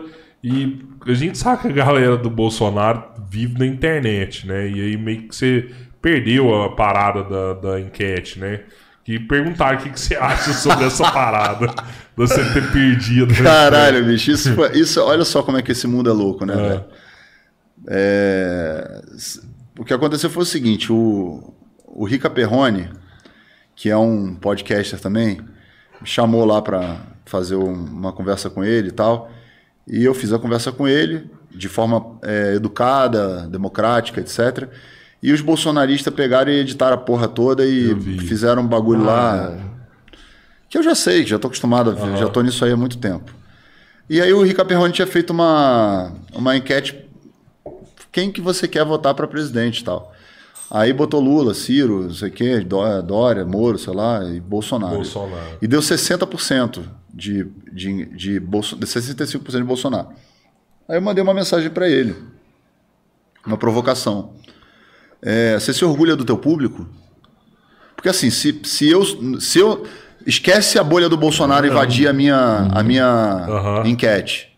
Tá? Esquece isso. Uhum.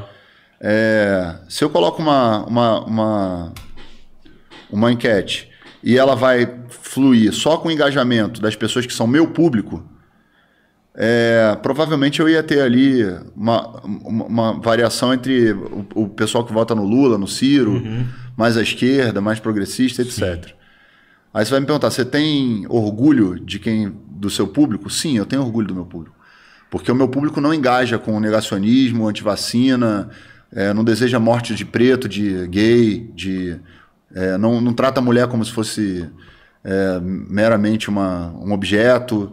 Ou, então, assim, eu tenho um público que é engajado com questões e causas humanitárias, que é o público do qual eu faço parte.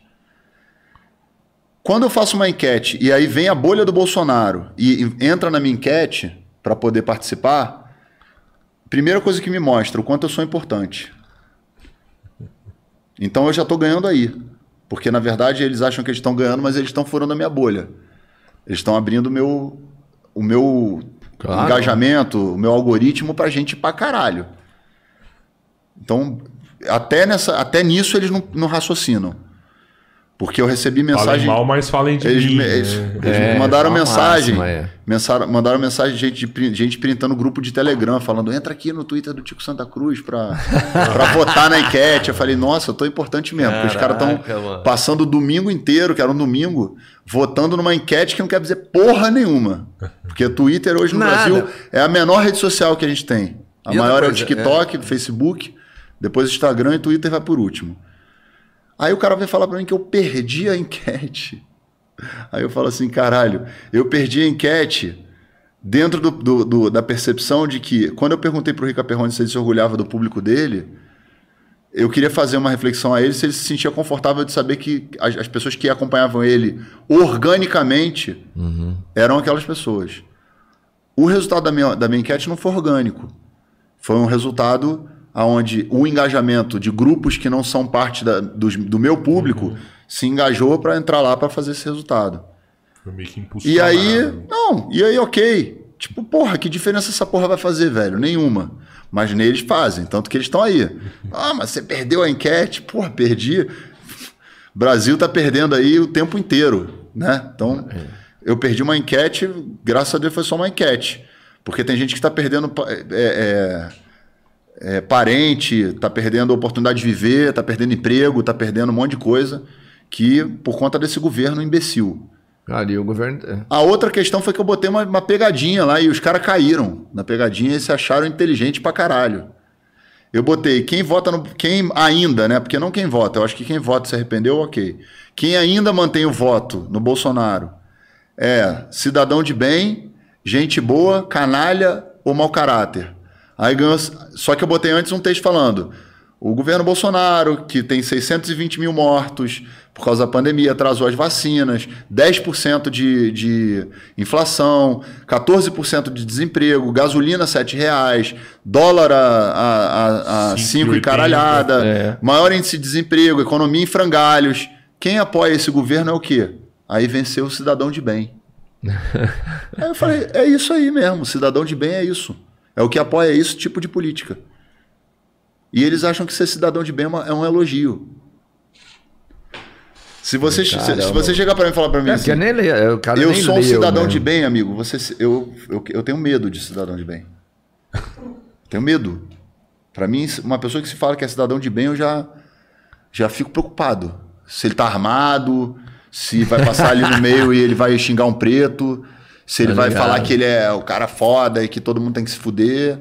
Cidadão de bem é o pior, pior alcunha que alguém pode usar. Na época do nazismo, tinha uma publicação que era cidadão de bem. Os nazistas se, se consideravam se cidadãos de bem. Né? Então, se o cara acha que ele é cidadão de bem, e depois quem ficou em segundo lugar era mau caráter, era mau caráter, em terceiro canalha, é isso aí mesmo. Cidadão de bem é canalha e mau caráter, na minha concepção. Gente boa ficou com 2%, ou seja, eles acertaram a enquete. Verdade. Mas eu falo, planejamento é tudo. você, planeja, seu padrinho fala assim: eu vou fazer isso aqui que eu e, vou cara, fazer sinto, uma formação. E sinto muito se tem alguém assistindo aí, putinho, que eu tô falando isso, que às vezes a pessoa nem é isso. Pô, Mas ela tá tão identificada com essa porra que ela entra nesse balaio aí e começa a defender esse tipo de coisa. aí se torna o que ela defende. Nietzsche falava: não olha muito para o abismo, porque senão o abismo vem Vai dentro de você. Então, assim, cuidado, cara, com o que, que você está apoiando. Isso vai ter um preço caro pra caralho no futuro, velho. Essa galera que é pessoa pública, isso vai ter um preço muito caro no futuro, porque nos 620 mil pessoas não morrem em vão, não, brother. São 620 mil pessoas. Olha como é que as coisas estão banais. Caiu aquela pedra, infelizmente, lá no Cap... em Capitólio. Sim, pô, e é. morreu gente pra caralho. Se fosse em qualquer outra época, aquilo ia estar uma semana em to, nos trend top, não sei o que, ninguém falando, caralho, o que, que aconteceu, quem morreu, o né, que, que, aconteceu, como é que foi, investigando, é. cara. Ninguém fala, tá falando sobre isso, não. Banalizou a morte. A morte foi banalizada, irmão. Você pegou Covid, né, agora, né, tio? E aí? E aí que eu tô com três vacinas, então peguei e foi dois dias de sono, e, e, sintomas leves, assim. Eu tenho sentido um certo cansaço, mas eu acho que ainda faz que o meu organismo está ainda sob essa coisa da, da doença que a gente não sabe muito bem o que, que é, mas eu acredito na ciência, então. Não, pô, sem vacina, eu, eu assim, eu, todo mundo sabe, o cabeleiro aqui pegou um cara. É, se eu não sobrepeso, gordura nível 3 no fígado, né, sedentário ao extremo ex-tabagista e tudo mais, tudo contra. Para de falar mal de mim, você tá me acabando comigo não, aqui, não, maluco. Tô falando, tô falando sobre você, é verdade, não, que não tá dá para esconder. Você é, é assim, mano. Cê, só que ele pegou depois de ter sido vacinado. Pô, teve, teve, ficou cansado e tudo mais, mas tá vivo, mano. E eu, eu não sei, assim, só Deus é que sabe disso, mas Chico, eu acredito que se você não tivesse vacinado, ele não passaria. Cara, vacina é muito importante. Obrigado, velho. Obrigado eu que agradeço, mesmo. cara. Foi, Pô, acabou já, mano. Caralho. Não, o cara tem um show agora, maluco. não, tocar. mas nós tinha que fazer um de 8 horas. E eu tenho que cara, curtir mano. pra caralho esse show, porque eu vou lá. Nós tinha que fazer um de vou 8 escutar horas. Raul, vou escutar Detonautas, vou escutar Cazuza, que tá um show do caralho, né, velho? E é massa você fazer, dar essa oportunidade de fazer essa parada. Você veio pra tocar com Venosa, né? E, e isso é muito massa, mano. Né? Você dar oportunidade para essas bandas locais ter sua participação. Pô, é, é muito e, foda. Ficou bonita é, essa chamada, é, hein, mano? Venosa é uma banda que tem uma história muito boa, é uma banda que tem essa coisa do, de fazer um repertório foda, tocando música de artistas consagrados, etc. Sim. Mas também tem um trabalho autoral muito legal também, que as pessoas é, devem conhecer, uhum. na minha opinião, né? Uhum. Acho que é um trabalho foda. Uma banda super organizada, galera toda, músicos, excelentes músicos. Então é um prazer para mim, tipo, viajar com eles e, e fazer esse show aqui em Araguari. É, agradecer também o convite de vocês aí. Ô, oh, mano, né, obrigado essa ideia. Gente. Eu sou um cara que gosta de conversar, mano. Então, assim, é porque eu não tô bebendo, né, hoje. Ah, mas já pode tomar uma, é, pô. Né? Não, agora não. Eu, sou, eu só bebo a trabalho. e, e aí, então, assim, a gente vai trocando essas ideias e tal. E acho que, porra, mano, a gente tem que conversar, sacou? Acho que a parada é o é diálogo é mesmo. Eu realmente tenho muito pouco, não tenho tolerância nenhuma com o Bolsonaro, não tenho, velho, não adianta, não vai me convencer. Já deu tempo de, de, de quem tinha, sacou, tirar a máscara, tirou a máscara, a gente já sabe quem é quem, tá ligado? Não tem nada que justifique esse governo. Entendeu? Se, se, você votou no Bolsonaro porque na época você achava que era a melhor opção, ok. Já todo mundo já teve tempo de olhar para essa porra Exato. e ver o desastre que isso aí é. Então, assim, essa galera que continua apoiando o Bolsonaro, essa galera, tipo assim, realmente eu não tenho nenhuma, nenhuma vontade de conversar com essas pessoas. De trocar ideia, de virar voto, de fazer nada. Entendi, entendi. Você tá entendendo? Entendi. Eu acho que a gente tem que conversar com quem é humano, com quem é, tá dentro da civilização. Com essas pessoas eu converso com todo mundo. Qualquer um. De direita, de centro, de liberal, conservador, caralho. E eu tô aqui para isso, tá ligado? Agora, a gente precisa fazer realmente uma revisão dos nossos valores e de que tipo de Brasil que a gente quer a partir do ano que vem. Isso aí. Porque esse ano é um ano muito, muito importante. E se a gente não fizer esse movimento agora, cara, a gente está indo para um lugar que daqui a pouco não tem volta, tá ligado? Da, do ponto de vista ambiental, econômico, social, das relações cultural. entre as pessoas, cultural, etc., de pesquisa, científico, etc. Então, assim, para mim, cara, quem continua apoiando o Bolsonaro agora já não é mais uma questão política, cara, é uma questão de caráter mesmo, entendeu? E aí, porra, 120, 620 mil cadáveres. É, não dá pra relativizar, tá ligado? É, a hora que você fala isso, aí tem uma galera que vai perguntar assim: ah, mas 620 foi do Bolsonaro? Na verdade, não. Mas eu sei que tem uma parada. Esse atraso de vacina foi muito foda pro Brasil, né, mano? Cara, é, cada um com a sua consciência, velho. Quem quiser se justificar. Eu não consigo realmente compreender com tudo isso que está acontecendo nesse país, com a guerra. Dizem que, que são os gays que dividem a família, né? Quantidade de família, de amigos, de pessoas que foram Cara, divididas por causa do pior, Bolsonaro. É. Não, tá, não tem na história do Brasil, tá ligado? Quem dividiu o Brasil foi o Bolsonaro. Marido largando de mulher, né? Não. Então, mano, isso é Amigos que né? não se falam, filhos que não falam com mães, com pais, pais que não falam com filhos, pessoas que eram amigas e passaram de... Quem divide família, quem divide pessoas nesse país é o Bolsonaro.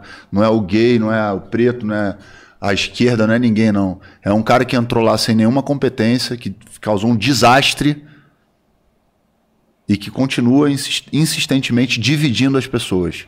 Se não é esse cara que está dividindo as pessoas, eu realmente não sei quem é que está dividindo. Mas se acabar é... 2018, você pode falar quem que você votou?